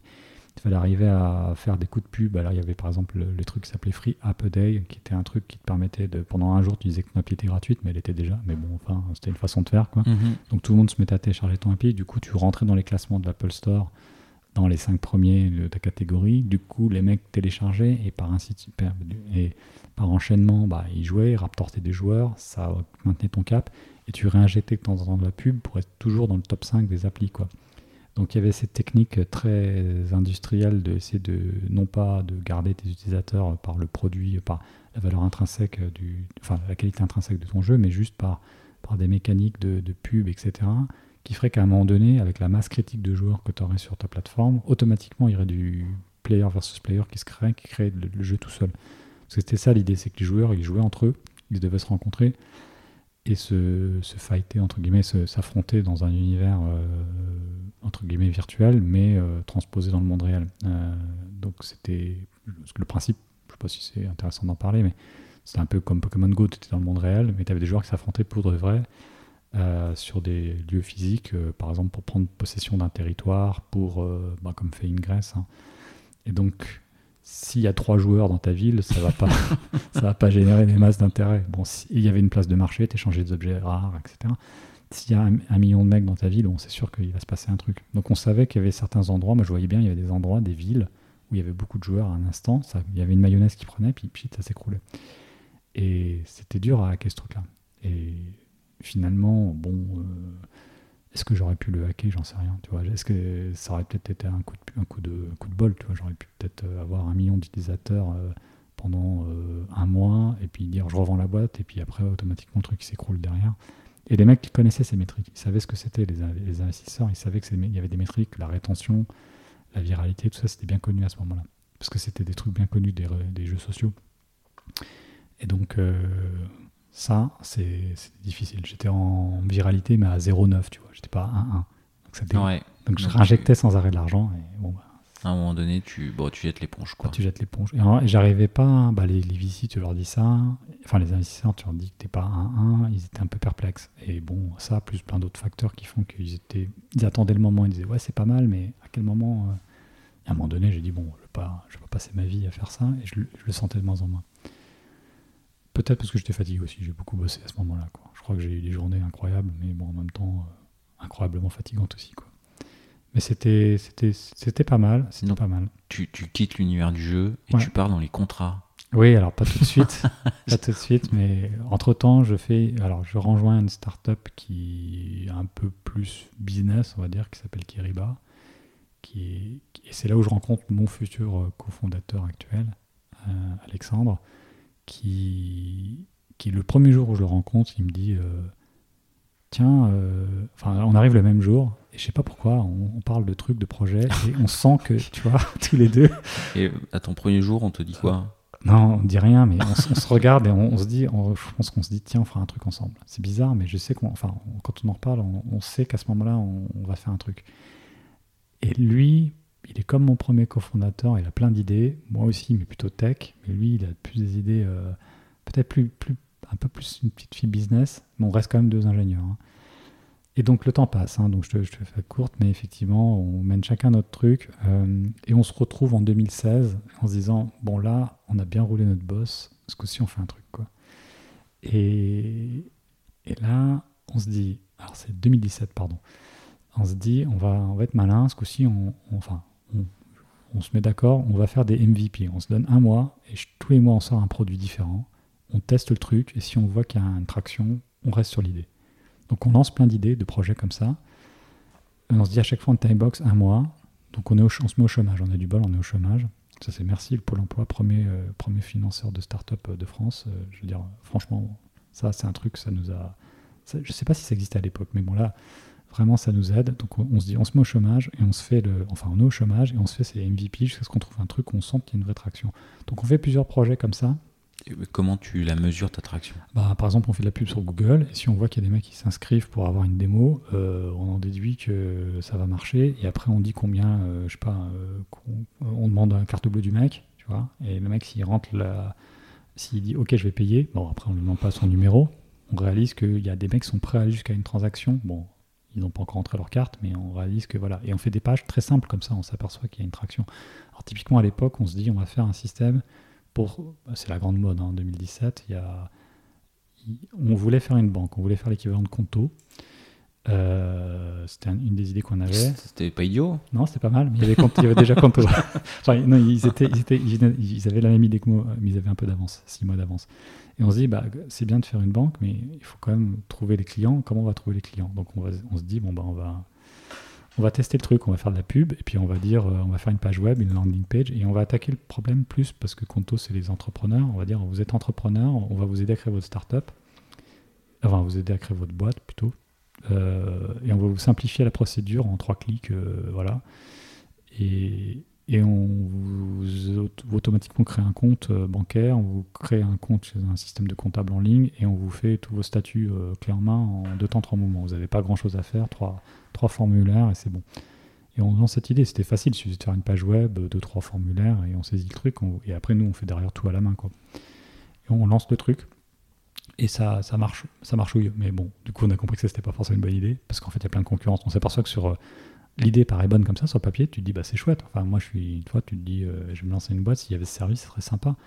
Mais on réalise que la difficulté c'est pas tant de proposer le service, c'est de se faire euh, connaître. différenciant quoi. Ouais, se faire connaître. Et tu cherches sur Google créer sa société, il y a 4000 offres. Euh, pour monter dans le moteur de recherche, mais avec de la pub, il va falloir s'accrocher quoi. Donc on se dit bon là la bataille euh, ça va pas ça va pas être possible ou alors il faut qu'on ait les poches très très profondes pour faire de la pub et passer toujours devant. Et en amorçage, c'est pas possible, donc on laisse tomber, on se dit ça va être difficile. Puis on, fait comme ça deux trois, deux, trois projets. Euh, on en a fait un qui, qui, marche encore, hein, qui est euh, pour faciliter les demandes de visa en France, euh, parce qu'il n'y a pas de procédure. Et là, c'est avec des avocats, on bosse le truc. Et là, pareil, on s'aperçoit que là, ça marche bien. On arrive à être bien référencé quand les mecs cherchent sur Google. On est dans les premières pages. On fait de la pub. On est pareil. la pub est pas chère parce qu'il y a peu d'offres d'enchères. Donc on a un bon truc. Et on arrive à avoir tout de suite des, mecs qui, remplissent les dossiers, qui demandent du coup à, à ce qu'on les assiste dans la démarche d'obtention de visa.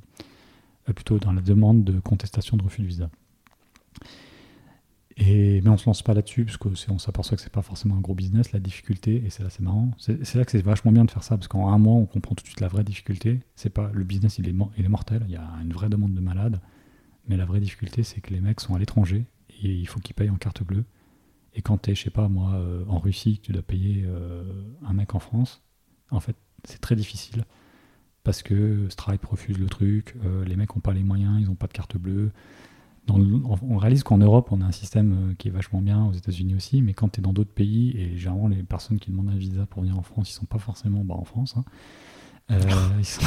c'est l'idée. Ou, peut-être en nouvelle, enfin ils sont dans des pays pas forcément évidents, l'Équateur, je sais pas quoi. Enfin il y a des difficultés pour les paiements et la, la vraie problématique elle est là, c'est comment les mecs vont payer le service quoi.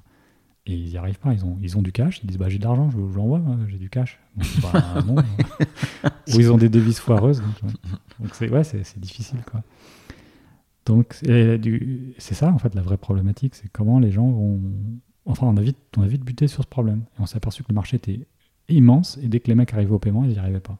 Et on avait des tonnes de trucs, de problèmes sur le. Enfin, des tonnes. On avait beaucoup de, de, de dossiers, mais les mecs, ça marchait pas. Et on a amélioré notre tunnel très rapidement. On a mis le paiement tout de suite pour être sûr que voilà, les mecs euh, ils comprennent que voilà, c'est comme une condition sine qua non, on ne rend pas les services gratuitement.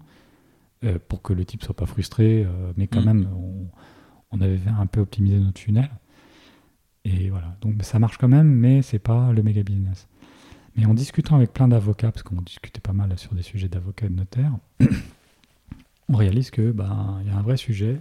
on s'aperçoit que la profession juridique, elle est quand même pas forcément bien équipée en, logiciel.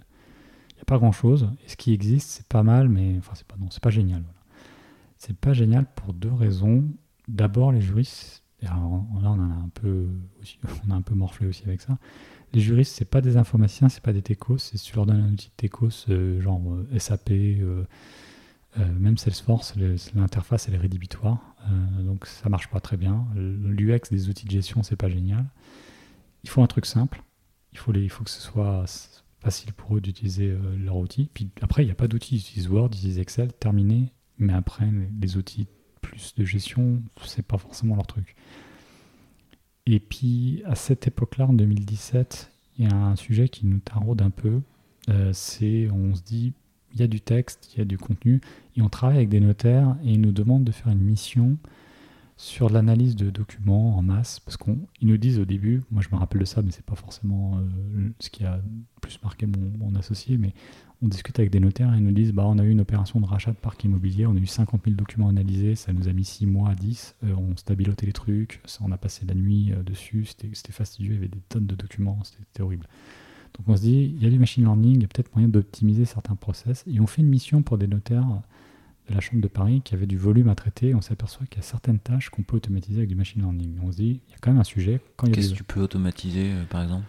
Bah, typiquement, euh, en l'occurrence, eux, c'était anonymiser des données dans des documents euh, de déclaration fiscale. Donc, euh, c'est des documents qui ont tous un peu la même tronche. Il y a toujours les mêmes types de, de, de, de, notation, parce que c'est assez formaté, et il faut enlever certaines données masquées ou tu sais, caviardées, je sais pas, tu vois. Ouais. Et enlever le nom des, peut-être, je ne me rappelle plus exactement, mais le nom et certaines pages et certaines, certains paragraphes, anonymiser ça. Et ça se repère assez facilement avec du visuel. C'est toujours la même tête, c'est des formulaires administratifs, des trucs comme ça, et tu peux facilement automatiser ça.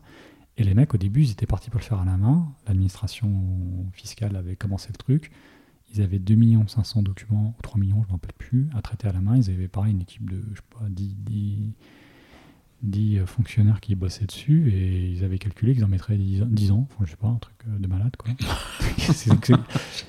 Donc ils ont été malins à Bercy, ils ont dit bah finalement on fait pas, on passe au notaire, c'est vous qui vous en occupez. Les notaires, les notaires ils ont fait bah merci et en plus ils ont foutu une deadline le notaire, ils ont dit jusqu'à 2000, je sais pas combien, 2000, 2018 on veut que ce soit fini. Et les notaires ils ont fait bah zut, euh, nous c'est pareil, on n'est pas, pas meilleur que vous quoi. Et bah nous parler du truc. Et là, euh, nous, on a regardé, on a regardé, on s'est fait aider par, des, par mecs spécialisés. Et on a vu qu'il y avait cette opportunité de faire du traitement avec du machine learning. Et, et à l'époque, on bossait aussi sur d'autres sujets avec le machine learning. J'avais, demandé, on s'était lancé, et il y avait un stagiaire qui nous avait rejoint. On n'avait pas encore monté une boîte. Hein. On l'avait pris pour, bosser des sujets de machine learning. C'était, sympa. Et lui, il s'amusait sur différents sujets. On faisait vraiment de la RD sur les, justement, comme je te dis, des, des, des proof of concept, etc. de, de un mois. On bossait différents sujets pour voir ce qui était possible. Et il y avait du potentiel. Et là, on se dit, il y a vraiment un truc à faire pour traiter de documents en masse. Euh, il y a un truc euh, qu'il faut développer. Et c'est là qu'on se dit, bon, bah, avec, le, avec les notaires qui nous ont demandé de traiter 2 millions de documents, avec, euh, en faisant tous les interviews qu'on a fait avec les, différents directeurs juridiques, il y a un vrai besoin sur traiter les données. Et il y a un directeur juridique d'un grand groupe du CAC 40 à qui on fait une démo d'un produit qu'on avait développé un peu comme ça, là, pour, pour montrer le truc, qui nous dit Ah, c'est génial, euh, est-ce qu'on peut s'en servir euh, Donc on était au mois de juillet, euh, en décembre. Parce qu'en décembre, on, résilie le contrat de l'autre outil qu'on utilise, on voudrait passer à votre truc. Ah, je me dis, attends, moi j'ai fait un truc garage, trois pages dans mon coin. Là, il y a un mec du CAC 40 qui me demande de faire des, qui me demande de faire des trucs. je peux pas, là, c'est pas possible, quoi. Donc, euh, on réalise que voilà, il faut qu'on accélère quoi. On arrive à avoir des mecs qui sont intéressés par le produit, qui sont, je dis pas de prêt à signer, mais qui, suscitent un vrai intérêt, donc on se dit il faut y aller quoi. Donc euh, on a déjà des, on a déjà des contrats euh, de, de bah, comme je t'ai dit avec les notaires tout ça, on a déjà lancé deux trois, deux trois protos, on a des centres, des personnes qui sont intéressées, on se dit on, se lance et donc là on fait une levée de fonds et on lance le, on lance Hyperlex, donc la boîte dont avec mon associé là, que j'ai cofondé. Et donc, je suis CTO de cette boîte. Et donc, je suis CTO, co-founder, ce qui est un truc un peu bizarre, enfin, un truc, un truc un peu bon, classique, mais c'est-à-dire que j'ai codé les premières lignes de code, malheureusement, euh, pour ceux qui passent après. Bon, mais pourquoi malheureusement? bah Parce qu'au début, tu dois aller vite, donc forcément, tu... et puis au début, tu, tu codes. Euh, ah, pas parce que tu. bah, parce que je pense que je, je suis quelqu'un qui fait les trucs. Bah, ma, ma force, c'est d'aller vite et faire les choses, euh, les bons protos rapidement, mais après, il y a une deuxième étape qui est peut-être d'aller euh, plus sur la durée, sur un truc qui scale mieux, qui, qui monte. Qui plus modulaire. Plus modulaire, plus. Voilà, qui soutient mieux la charge et tout coup de bol, j'ai un peu de bouteille, donc il y a deux trois trucs sur lesquels euh, je fais attention quand même au début. Mais l'équipe se constitue relativement doucement. Euh, on arrive à, première année à être euh, une dizaine à la tech, ce qui est quand même pas mal. Pas mal de gens en machine learning quand même. Donc un monde un peu séparé, mais bon, on arrive à développer doucement l'application et finalement on vend et on fait une vraie série A. Euh, en 2019 et en fait la machine commence à décoller, il y a des clients, ça rentre, etc. etc. Et le démarrage de la première année, c'est sur... ouais, c'est première levée plutôt seed. Et on a une petite levée de fonds, un million, et ça nous permet de nous lancer. Pour monter une équipe de 10 personnes, c'est sur du site quoi. Ouais, c'est ça. Ouais. Ok. Et après, on, on, a nos premiers clients, notre ARR, euh, enfin notre revenu récurrent, nos abonnements. On a mis en place un peu un début de, de process commercial, on a, on a une équipe directement. Donc cette fois-ci, tu n'as pas oublié de vendre Non, bah en fait, mon associé, il a tout de suite ça en tête. Euh, on fait bien attention, encore que, tu vois, on se laisse un petit peu prendre par le temps.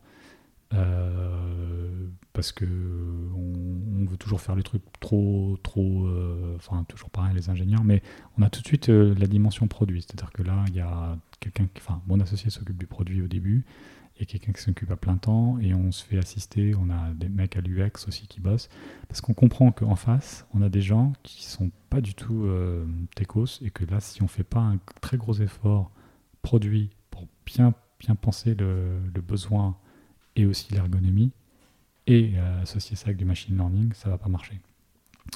Donc le machine learning, c'est en fait le coup de billard à deux bandes. On sait que au début ça marche pas mal, mais que si on veut que ça marche vraiment bien, il faut qu'on analyse des tonnes de contraintes, parce qu'on comprend très vite que ce que tu vois dans la presse avec Google qui fait des miracles, c'est bien, mais c'est parce qu'ils ont un fond de, contenu qui est monstrueux. Nous, on va démarrer sur des contrats avec du contenu euh, un peu plus spécialisé. Alors, on peut s'appuyer sur les modèles justement qui sont proposés par, euh, Google pour démarrer, pour faire l'analyse de texte.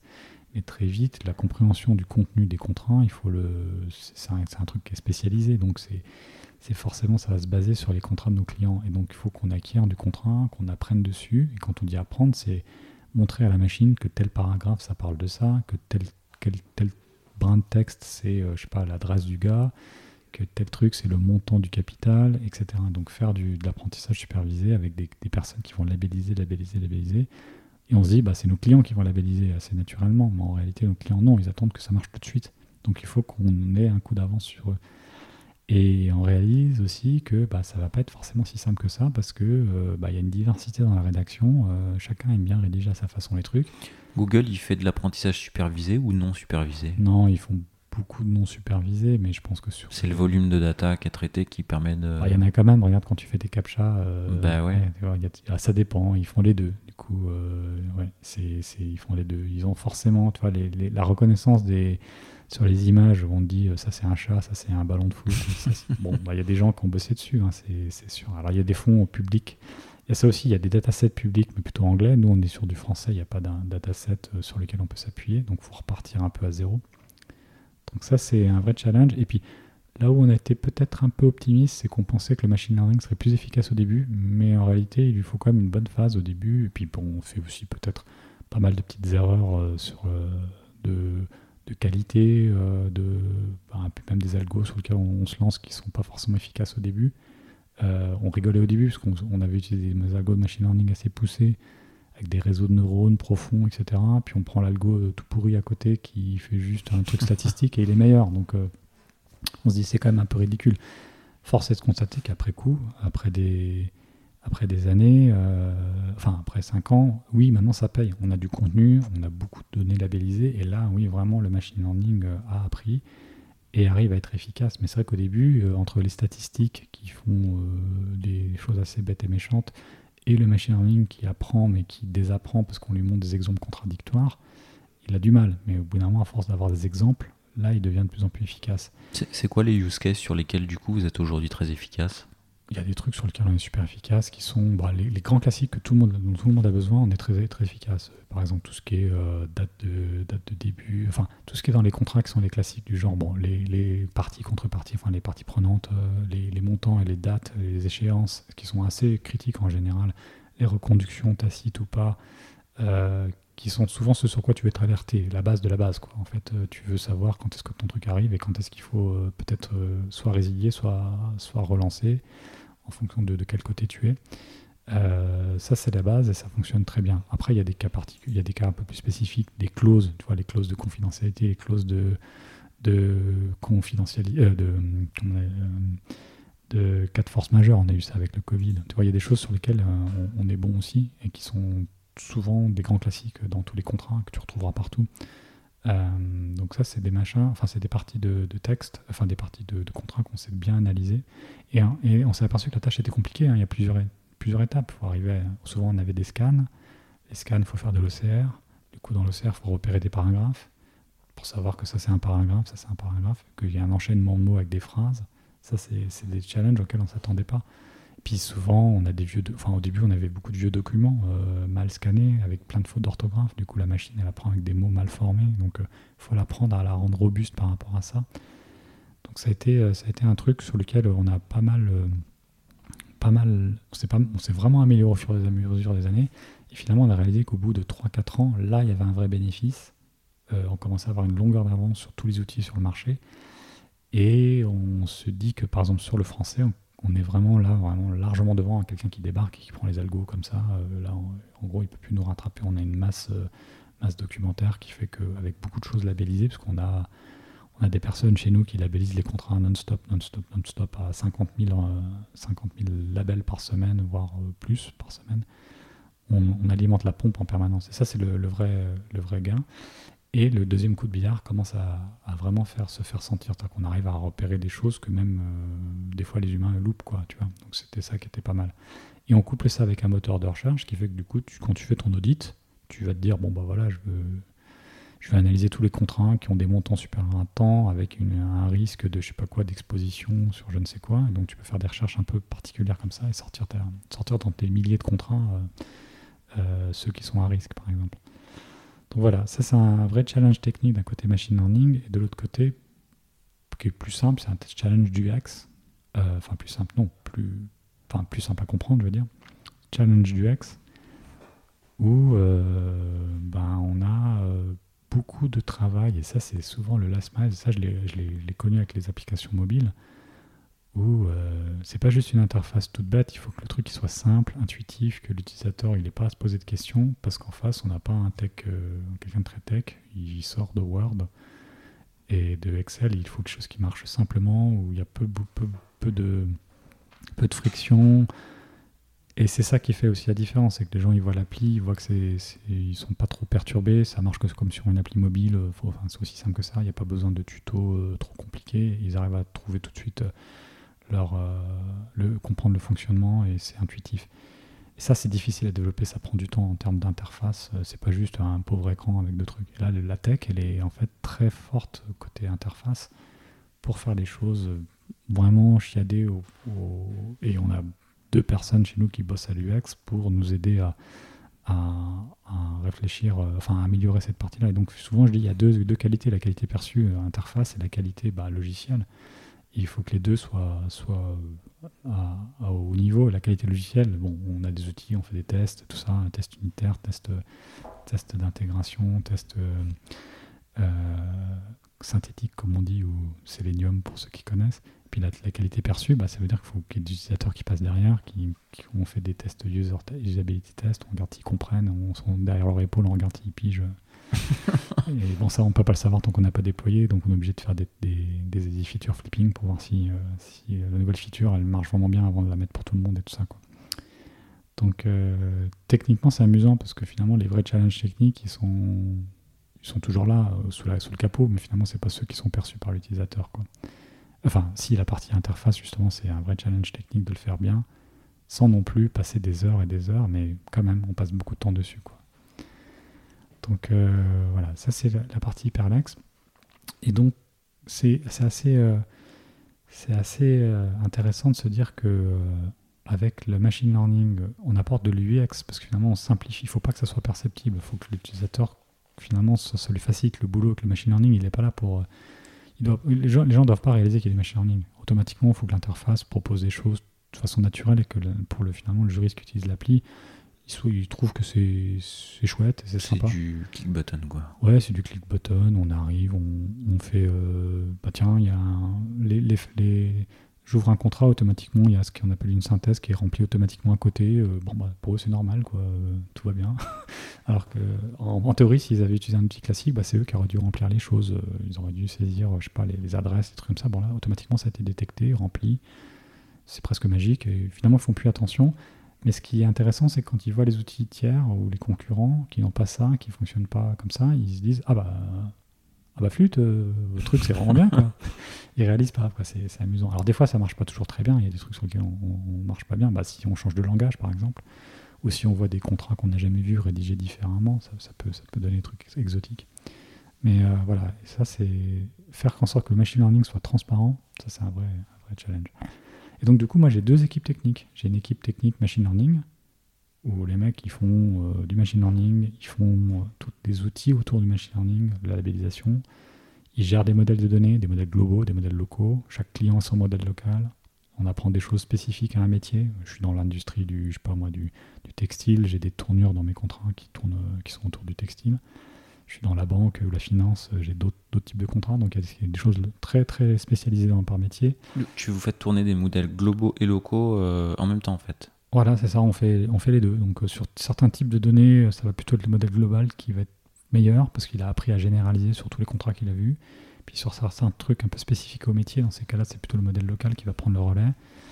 Et on n'en est pas encore à se dire, on va faire des secteurs, par exemple pour dire la finance, on met en commun tous les modèles locaux de la finance pour être bon à détecter certains types de, tournures spécifiques à la finance. Donc là, par contre, chacun a son, son, petit modèle local. Mais on met en commun tout ce qui est général, et là, il y a plutôt une intelligence plus généraliste sur le, domaine euh, des contrats qui se développe. Et après, il y a toutes les langues aussi. Donc avoir, euh, Quand tu dis modèles locaux, c'est des IA qui sont différentes ou c'est des IA qui ont été, ou c'est la même IA qui a été entraînée avec des datas différentes? C'est pas forcément les mêmes algos déjà. Ouais, c'est vrai que ça peut être en fonction du problème, on peut changer les types d'algos. Et puis, euh, par contre, c'est local, c'est-à-dire que c'est entraîné sur les données locales euh, du client. D'accord, ouais. mais au début, on avait essayé de généraliser au sens où on disait qu'il n'y a qu'une seule, une seule, un seul code pour tout le monde. Puis on s'est aperçu qu'en fonction de ce qu'on cherche, par exemple des montants, des choses comme ça, ça va être un peu, on va, spécialiser un peu. Donc on va plutôt utiliser tel ou tel algo, tel ou tel euh, réseau de neurones. Et donc à la limite presque, on, va, on pourrait aller jusqu'au niveau de détail de dire chaque type de données a un type d'entraînement particulier. Euh, mais il y a un mix, on fait un peu, un peu tout, on, essaye différentes choses euh, à chaque fois. et finalement, il y a ce qu'on appelle les arbitrages, il y a plusieurs modèles qui se challenge et on prend celui qui a les meilleurs résultats en fonction du problème donné ça fait beaucoup de moulinage derrière. Hein. Il y a du GPU qui tourne. Quoi. Le coût CPU euh, de tout ce que le machine learning, c'est vraiment que ça représente 90% euh, de notre coût euh, infra. Quoi. Parce qu'on s'entraîne en permanence sur les données des clients, on réinfère, c'est-à-dire qu'en permanence, un client qui nous a droppé des contrats il y a 4 ans, le machine learning il repasse en continu tout le temps dessus et il détecte des nouveaux trucs. Donc il y a 4 ans, on avait détecté trois machins. Maintenant, on repasse nos algos dessus, mise à jour, etc., avec le modèle global, le même local. Et parce que le mec a rentré tout, un tas de nouveaux contrats dedans, on a appris à reconnaître plein de choses, et donc on lui sort maintenant euh, des choses qu'il n'avait pas vues il y a 4 ans. Quoi. Ça c'est sympa. En fait, euh, le truc il apprend en permanence, il arrive à être de plus en plus pertinent, et on peut lui sortir des rapports euh, en disant bah il y a des trucs bizarres, des trucs qui sont pas marqués de practice. là, tu as des clauses avec des montants absurdes, est-ce que c'est normal? On peut lui faire des choses comme ça. Quoi. Et au fur et à mesure, bah, le fond, il s'enrichit, il s'enrichit. C'est ça qui est génial, c'est qu'en fait, finalement, quelqu'un qui a mis ces trucs il y a, 5 ans, il va... Et, c'est quoi votre typologie de clients? Parce que là, du coup, c'est euh, des clients qui vont avoir quand même des, des grosses quantités de contrats, de documents à analyser. Ouais, c'est surtout ça qu'on aime bien, nous. Après, on avait, on avait, on a trois, on a les trois types de clients, hein, petite boîte, ETI, donc moyenne et CAC 40, mais finalement, on se concentre maintenant beaucoup plus sur ceux qui ont beaucoup de contrats, donc par définition, grosse boîte, donc CAC 40 et ETI plutôt grosses parce que c'est là où il y a une vraie valeur pour eux, parce qu'ils vont dropper, euh, je sais pas moi, 10 000 contrats.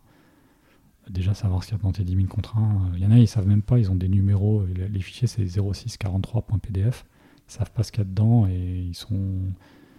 ils nous demandent d'aller extraire les infos et de leur, de leur faire des synthèses, ouais, de leur ressortir tout ça. Quoi. Donc il y, a, y, a, ces étapes-là où ils drop tout. Nous, on a le machine learning qui analyse ce qu'il y a et on, les, on limite, on leur classe leurs trucs et on leur sort les infos bien organisées, etc. en fonction des critères. Alors, des fois, c'est un peu compliqué parce que euh, ils vont nous sortir des vieux, euh, des vieux documents. Euh, il y a un peu de tout. Il y a des contrats, mais il y a des espèces de mails, des plans. On avait, on a, bon, je sais pas si je dois les citer, mais il y a des, des industriels qui nous ont, on a, j'ai envie de dire, des plans de centrales nucléaires, hein, des, des, trucs énormes, de, 2000 pixels par 2000 pixels, des plans compliqués.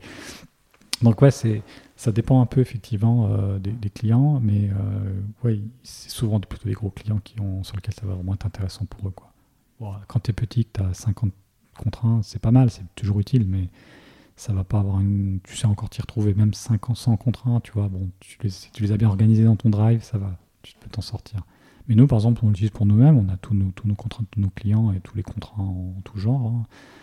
Et ça devient vraiment utile. On fait des recherches, on s'y retrouve vite fait. Enfin, on sait très bien, on a les échéances, ça nous fait des alarmes, on sait exactement quand est-ce qu'on arrive au truc. Là, typiquement, on a fait une opération euh, financière avec une fusion, on a fusionné avec une boîte pourrais t'en parler après. Mais quand on a eu l'audit, il a fallu sortir tout un tas de données sur nos contrats, euh, les différentes clauses. que... là, c'était facile. Là. Et ben voilà, on a utilisé Hyperlex pour Hyperlex et c'était facile. Et c'était efficace et rapide. Donc, et, du, euh, et, du, coup, euh, bah, tu disais, là, on vient de. Tu me disais off record hmm. que c'était. Alors, bah, c'était tout tout récent. Ouais, juste ton rôle aujourd'hui, parce que là, tu m'as parlé, ouais, bon, il y a 5 ans, en fait. J'ai développé les premières lignes de code. Euh, voilà, Jusqu'au rachat, euh, ton, rôle c'était quoi là tout dernièrement en tant que CTO Et euh, dans les 6 mois, 1 an, 18 mois à venir, ça va être quoi ton rôle? Alors c'est vrai que bon bah c'est un peu un peu je dirais que c'est pas forcément facile et une bonne une bonne chose d'être CTO co-founder parce qu'au début on est dans le code et on est toujours un peu impliqué dans le code parce qu'on est un peu la seule personne qui a toute l'histoire du code et que en gros je suis un peu le, vieux sage, enfin non, pas vieux sage, mais je suis un peu le type qu'on va voir pour euh, quand on sait plus trop ce qui se passe dans. Alexis s'est cassé. Ouais. Qu'est-ce qu'on fait? Voilà. Et bon, après, le temps que les gens s'approprient tout le code et qui limite tout été refactoré, recodé par d'autres personnes. Mais il y a des pans de code qui sont encore là, qui sont issus d'un vieux truc que personne, qui n'intéresse personne, et malheureusement, voilà. Au fur et à mesure, moi, je me suis détaché du code parce que j'ai compris qu'il fallait que je laisse la main aux, équipes euh, progressivement. En fait, chez nous, on, a un peu organisé les équipes à la fois en, en équipe fonctionnelle, donc avec des product managers, il y a deux équipes, puis en même temps en, technique, c'est-à-dire il y a ceux qui s'occupent par exemple du back-end et du front-end. Donc finalement, il y a un genre de, grille, euh, un côté, une verticale fonctionnelle et une côté horizontale qui est plutôt la partie euh, technique. Donc ceux qui s'occupent du back-end se discutent entre eux de problématiques back-end techniques, mais en même temps, ils ont leurs problématiques fonctionnelles à eux qui est, par exemple, il y en a qui travaillent sur des workflows, l'autre qui travaille sur, pas moi, des outils de, rédaction. Euh, donc moi, je me suis détaché au fur et à mesure un peu du code, mais bon, malheureusement, je suis toujours un peu impliqué, puis pour aller vite et pour dépanner, parce que bon, il y a toujours deux, trois trucs un peu, un peu à l'ancienne, et je ne veux pas embêter les développeurs. Bon, je, m'occupe un peu de tous les trucs un peu side.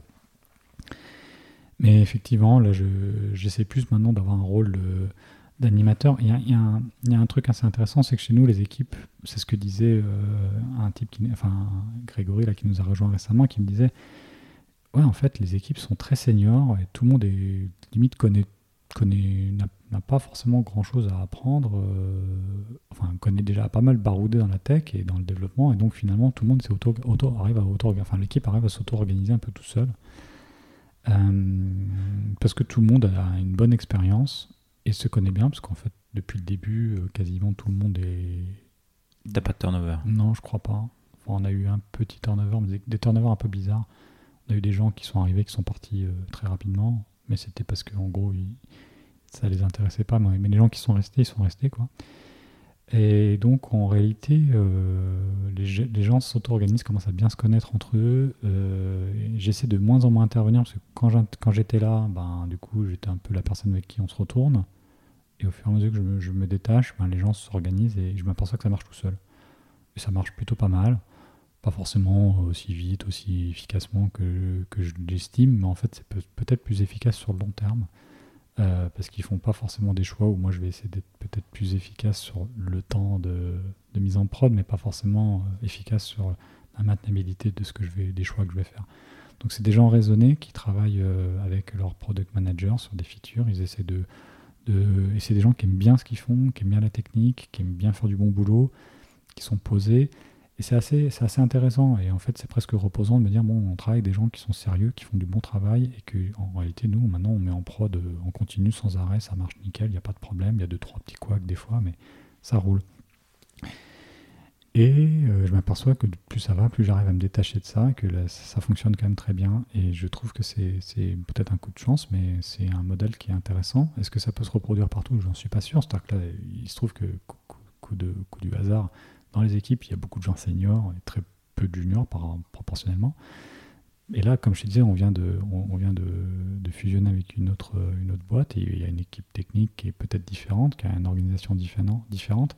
En fait, je pense que chaque équipe, euh, chaque ensemble de, personnes s'organise un peu à sa façon. Il y en a qui aiment bien être avec euh, peut-être quelque chose de plus directif qu'un, je sais pas, dans une époque c'était des Scrum Masters, il y a des, avec euh, chef de projet ou, d'autres qui aiment bien être plus, on va dire, auto-organisés. donc je ne sais pas si la, la bonne solution c'est finalement les équipes elles-mêmes qui décident et puis après on, on, va voir, et en fait mon rôle c'est un peu ça, c'est d'aller voir les équipes, voir déjà si on peut organiser. Tu vas être CTO de la future euh, euh, organisation euh Alors au début je suis CTO, on va dire adjoint, parce qu'il y a déjà un CTO, mais bon, effectivement sur le, long terme, ça paraît assez, enfin c'est un peu ce qui est prévu, c'est qu'effectivement, bon moi je ne sais pas si, si ça va se passer comme ça, mais effectivement c'est que ben, j'essaie de faire la fusion des deux et que je m'occupe de la partie CTO de, de, toute la... De toute la euh, des, deux, des, deux, sociétés. Et j'ai pas l'intention de perturber des machines qui fonctionnent, des gens qui travaillent d'une certaine façon et d'autres d'une autre façon. Et c'est ça qui va être intéressant. Et je pense pas que la bonne pratique, c'est de dire on travaille comme ça. Ah, tu comptes pas. Euh, euh, enfin, tu vas faire cohabiter deux manières de. tu vas laisser le choix aux équipes de piocher. Alors, l'idée, c'est peut-être qu'il y ait des choses transverses sur lesquelles bah, on essaie de mettre des, des problématiques en commun. Par contre, les équipes qui se connaissent bien entre elles, qui sont efficaces et qui ont une façon de passer qui marche bien parce qu'ils ils trouvent que ça marche bien comme ça, on, ne va pas leur casser leur, euh, façon de bosser. Quoi. Euh, tu vois, si je sais pas parce que dans une équipe, ils disent bah, il y a toujours un genre de chef de projet et dans, l'autre équipe, il n'y en a pas, on va pas imposer le, même mode de fonctionnement. S'ils ne ressentent pas le besoin qu'ils sont efficaces, je pense pas que ce soit une bonne idée. Mais en fait, je préfère discuter avec les gens et voir avec eux. Euh, euh, ce qu'ils en pensent. Et bon, après, si je m'aperçois que ça fonctionne, enfin, qu'eux-mêmes ils trouvent pas de solution, c'est mon job d'essayer de trouver des solutions éventuellement pour eux et de tenter des choses et d'expérimenter euh, ou de euh, d'avoir ou enfin tenter d'expérimenter, ça sonne un peu comme si on on allait emmener un truc dans un labo, mais bon, essayer de trouver des d'avancer pas à pas et de faire en sorte que progressivement les gens trouvent un mode de fonctionnement qui corresponde à ce qu'ils veulent. Et s'ils n'y arrivent pas, bah, peut-être que ça veut dire aussi euh, proposer aux gens de changer d'équipe, d'aller voir d'autres façons et de s'adapter peut-être ou pas. Moi, j'ai remarqué que souvent, il y avait des problèmes humains aussi dans les équipes. Les gens ne peuvent pas s'entendre parce qu'ils ont une façon de bosser qui est différente. Ils ne supportent pas forcément euh, telle ou telle façon de bosser. Et il y a aussi ce genre de, de, problématiques. Euh, il y a des équipes qui fonctionnent très bien toutes seules parce qu'ils s'entendent bien, ils ont tout qui, tout qui est bien huilé. Dès que tu mets une personne qui a une autre façon de bosser, ça va tout perturber. Donc, c'est aussi à savoir euh, bah, comment euh, on fait des groupes de personnes qui s'entendent, qui fonctionnent d'une certaine façon ou d'une autre. Après, est-ce que ça peut fonctionner à très grande échelle? Est-ce que je peux faire ça sur, euh, imaginons plus tard, il y a 50 équipes? Je sais pas. Est-ce que c'est un truc que j'ai pas encore de réponse à ça? Est-ce qu'il y, a dans, est y a des boîtes où ils ont tous défini la même façon de bosser pour tout le monde et c'est efficace avec, Ce que je pense par contre, c'est d'avoir des cadres plus, on va dire des cadres plus euh, des, process internes dans la boîte. Ça, par contre, que tout le monde respecte un peu parce que c'est, par exemple, tout ce qui est développement logiciel dans le, dans le cycle de vie du développement logiciel. Bon, des trucs connus, hein, euh, les, les, la CI, le CD, euh, tout ce qui est outillage, etc. Ça, par contre, unifié, qui est une culture générale sur des outils communs et des pratiques communes.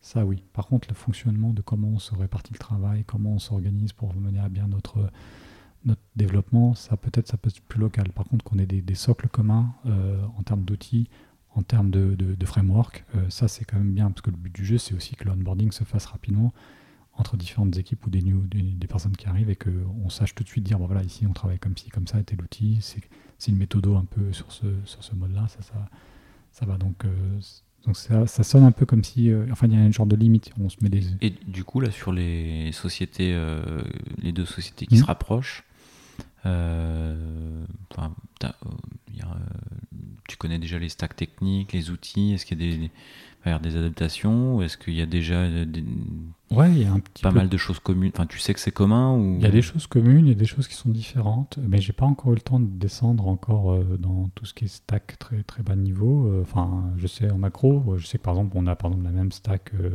front-end qui est Vue.js. Euh, il y a des choses qu'on pourrait mettre en commun. Par contre, c'est pas forcément les mêmes bases de données. Ils sont sur MySQL, nous on est sur PostgreSQL. Donc c'est très proche. ouais. Bon, ça va, mais bon. en Alors, bac, c'est du Node partout? Alors nous c'est du Node, eux c'est du PHP.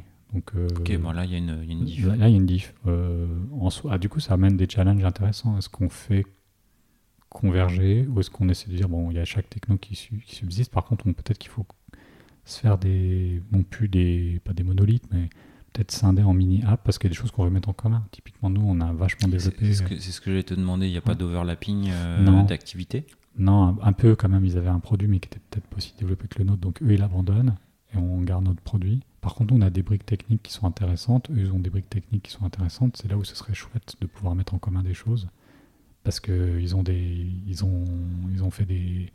Enfin, de ce que j'ai vu, après, bon, je connais pas forcément bien ce qui se passe en face. Ils ont fait des trucs très bien. Et on se dit, ça serait. Ça, c'est vraiment un truc qu'on aurait voulu avoir, nous.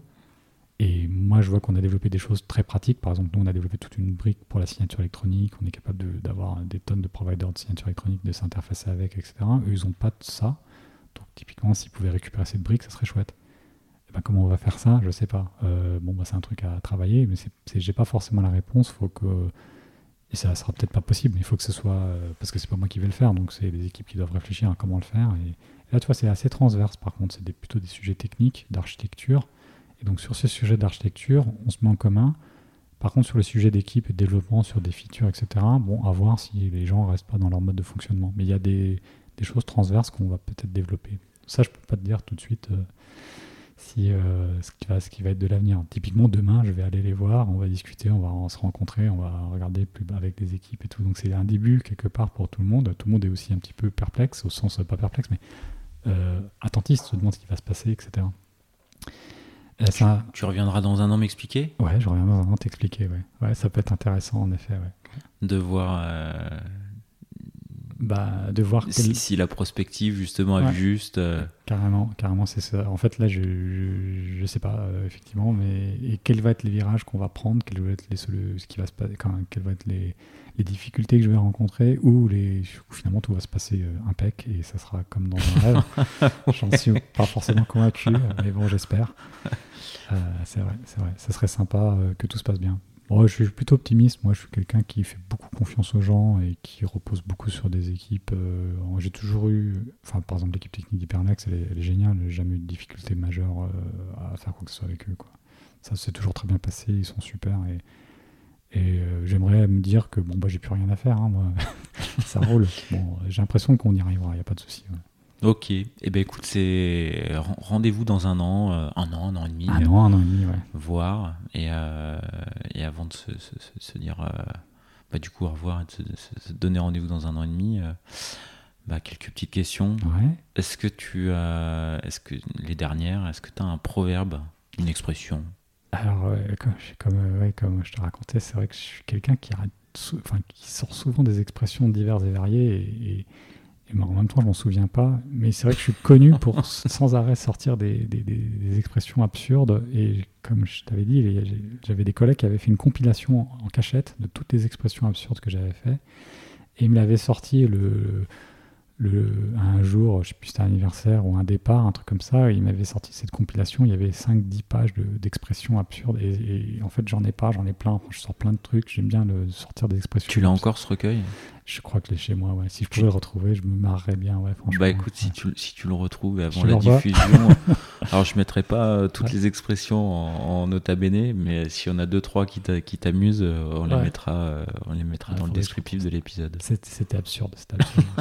Mais oui, j'a- j'arrête pas. Ils sont, enfin, ils- apparemment, je suis, on me dit souvent, je fais des blagues euh, un, un peu débiles, on va dire peut-être, mais un peu, un peu décalées. Et ça- bon, c'est peut-être aussi ma façon de d'essayer de peut-être de casser, de casser la, la glace, briser la glace, comme on dit. Ouais, donc j'ai pas d'expression particulière, j'en improvise sans arrêt. Quoi. Ok. Est-ce que y a, tu as un surnom que tes futurs collègues ne connaissent pas encore et que tu souhaites leur livrer? Non, euh, moi on m'appelle Al. Enfin, c'est mon frère qui m'appelait comme ça. Mais parce que, aussi mon, euh, parce que sinon c'est Alex. Mais comme mon associé s'appelle Alexandre, il s'appelle Alex. Donc pour pas confondre, finalement on m'appelle Al. J'ai pas de surnom, on m'appelle pas euh, Stratégaire, on m'appelle pas le commandeur. Ou non, j'ai pas de nom comme ça. j'ai pas de surnom particulier. C'est assez simple de ce côté-là. Ouais. Ok. Ok, ok. Est-ce que hum, il y a une dernière question que je t'aurais pas posée et que tu aimerais que je te pose?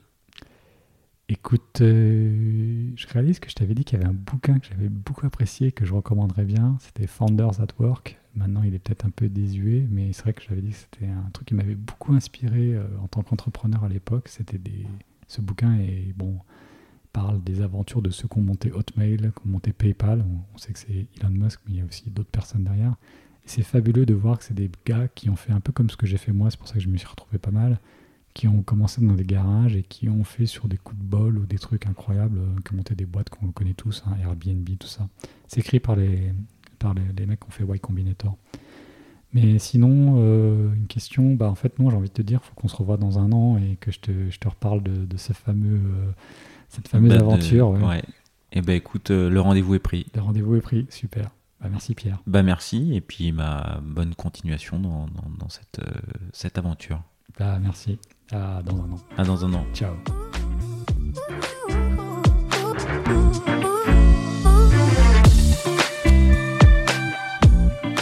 L'épisode est terminé, j'espère qu'il vous a plu et si c'est le cas, c'est le moment de prendre deux ou trois secondes de plus pour euh, deux ou trois clics. Un petit clic pour un pouce bleu euh, ou un petit clic pour un partage aux copains ou un petit clic pour vous abonner euh, et ne pas rater le prochain épisode. À très bientôt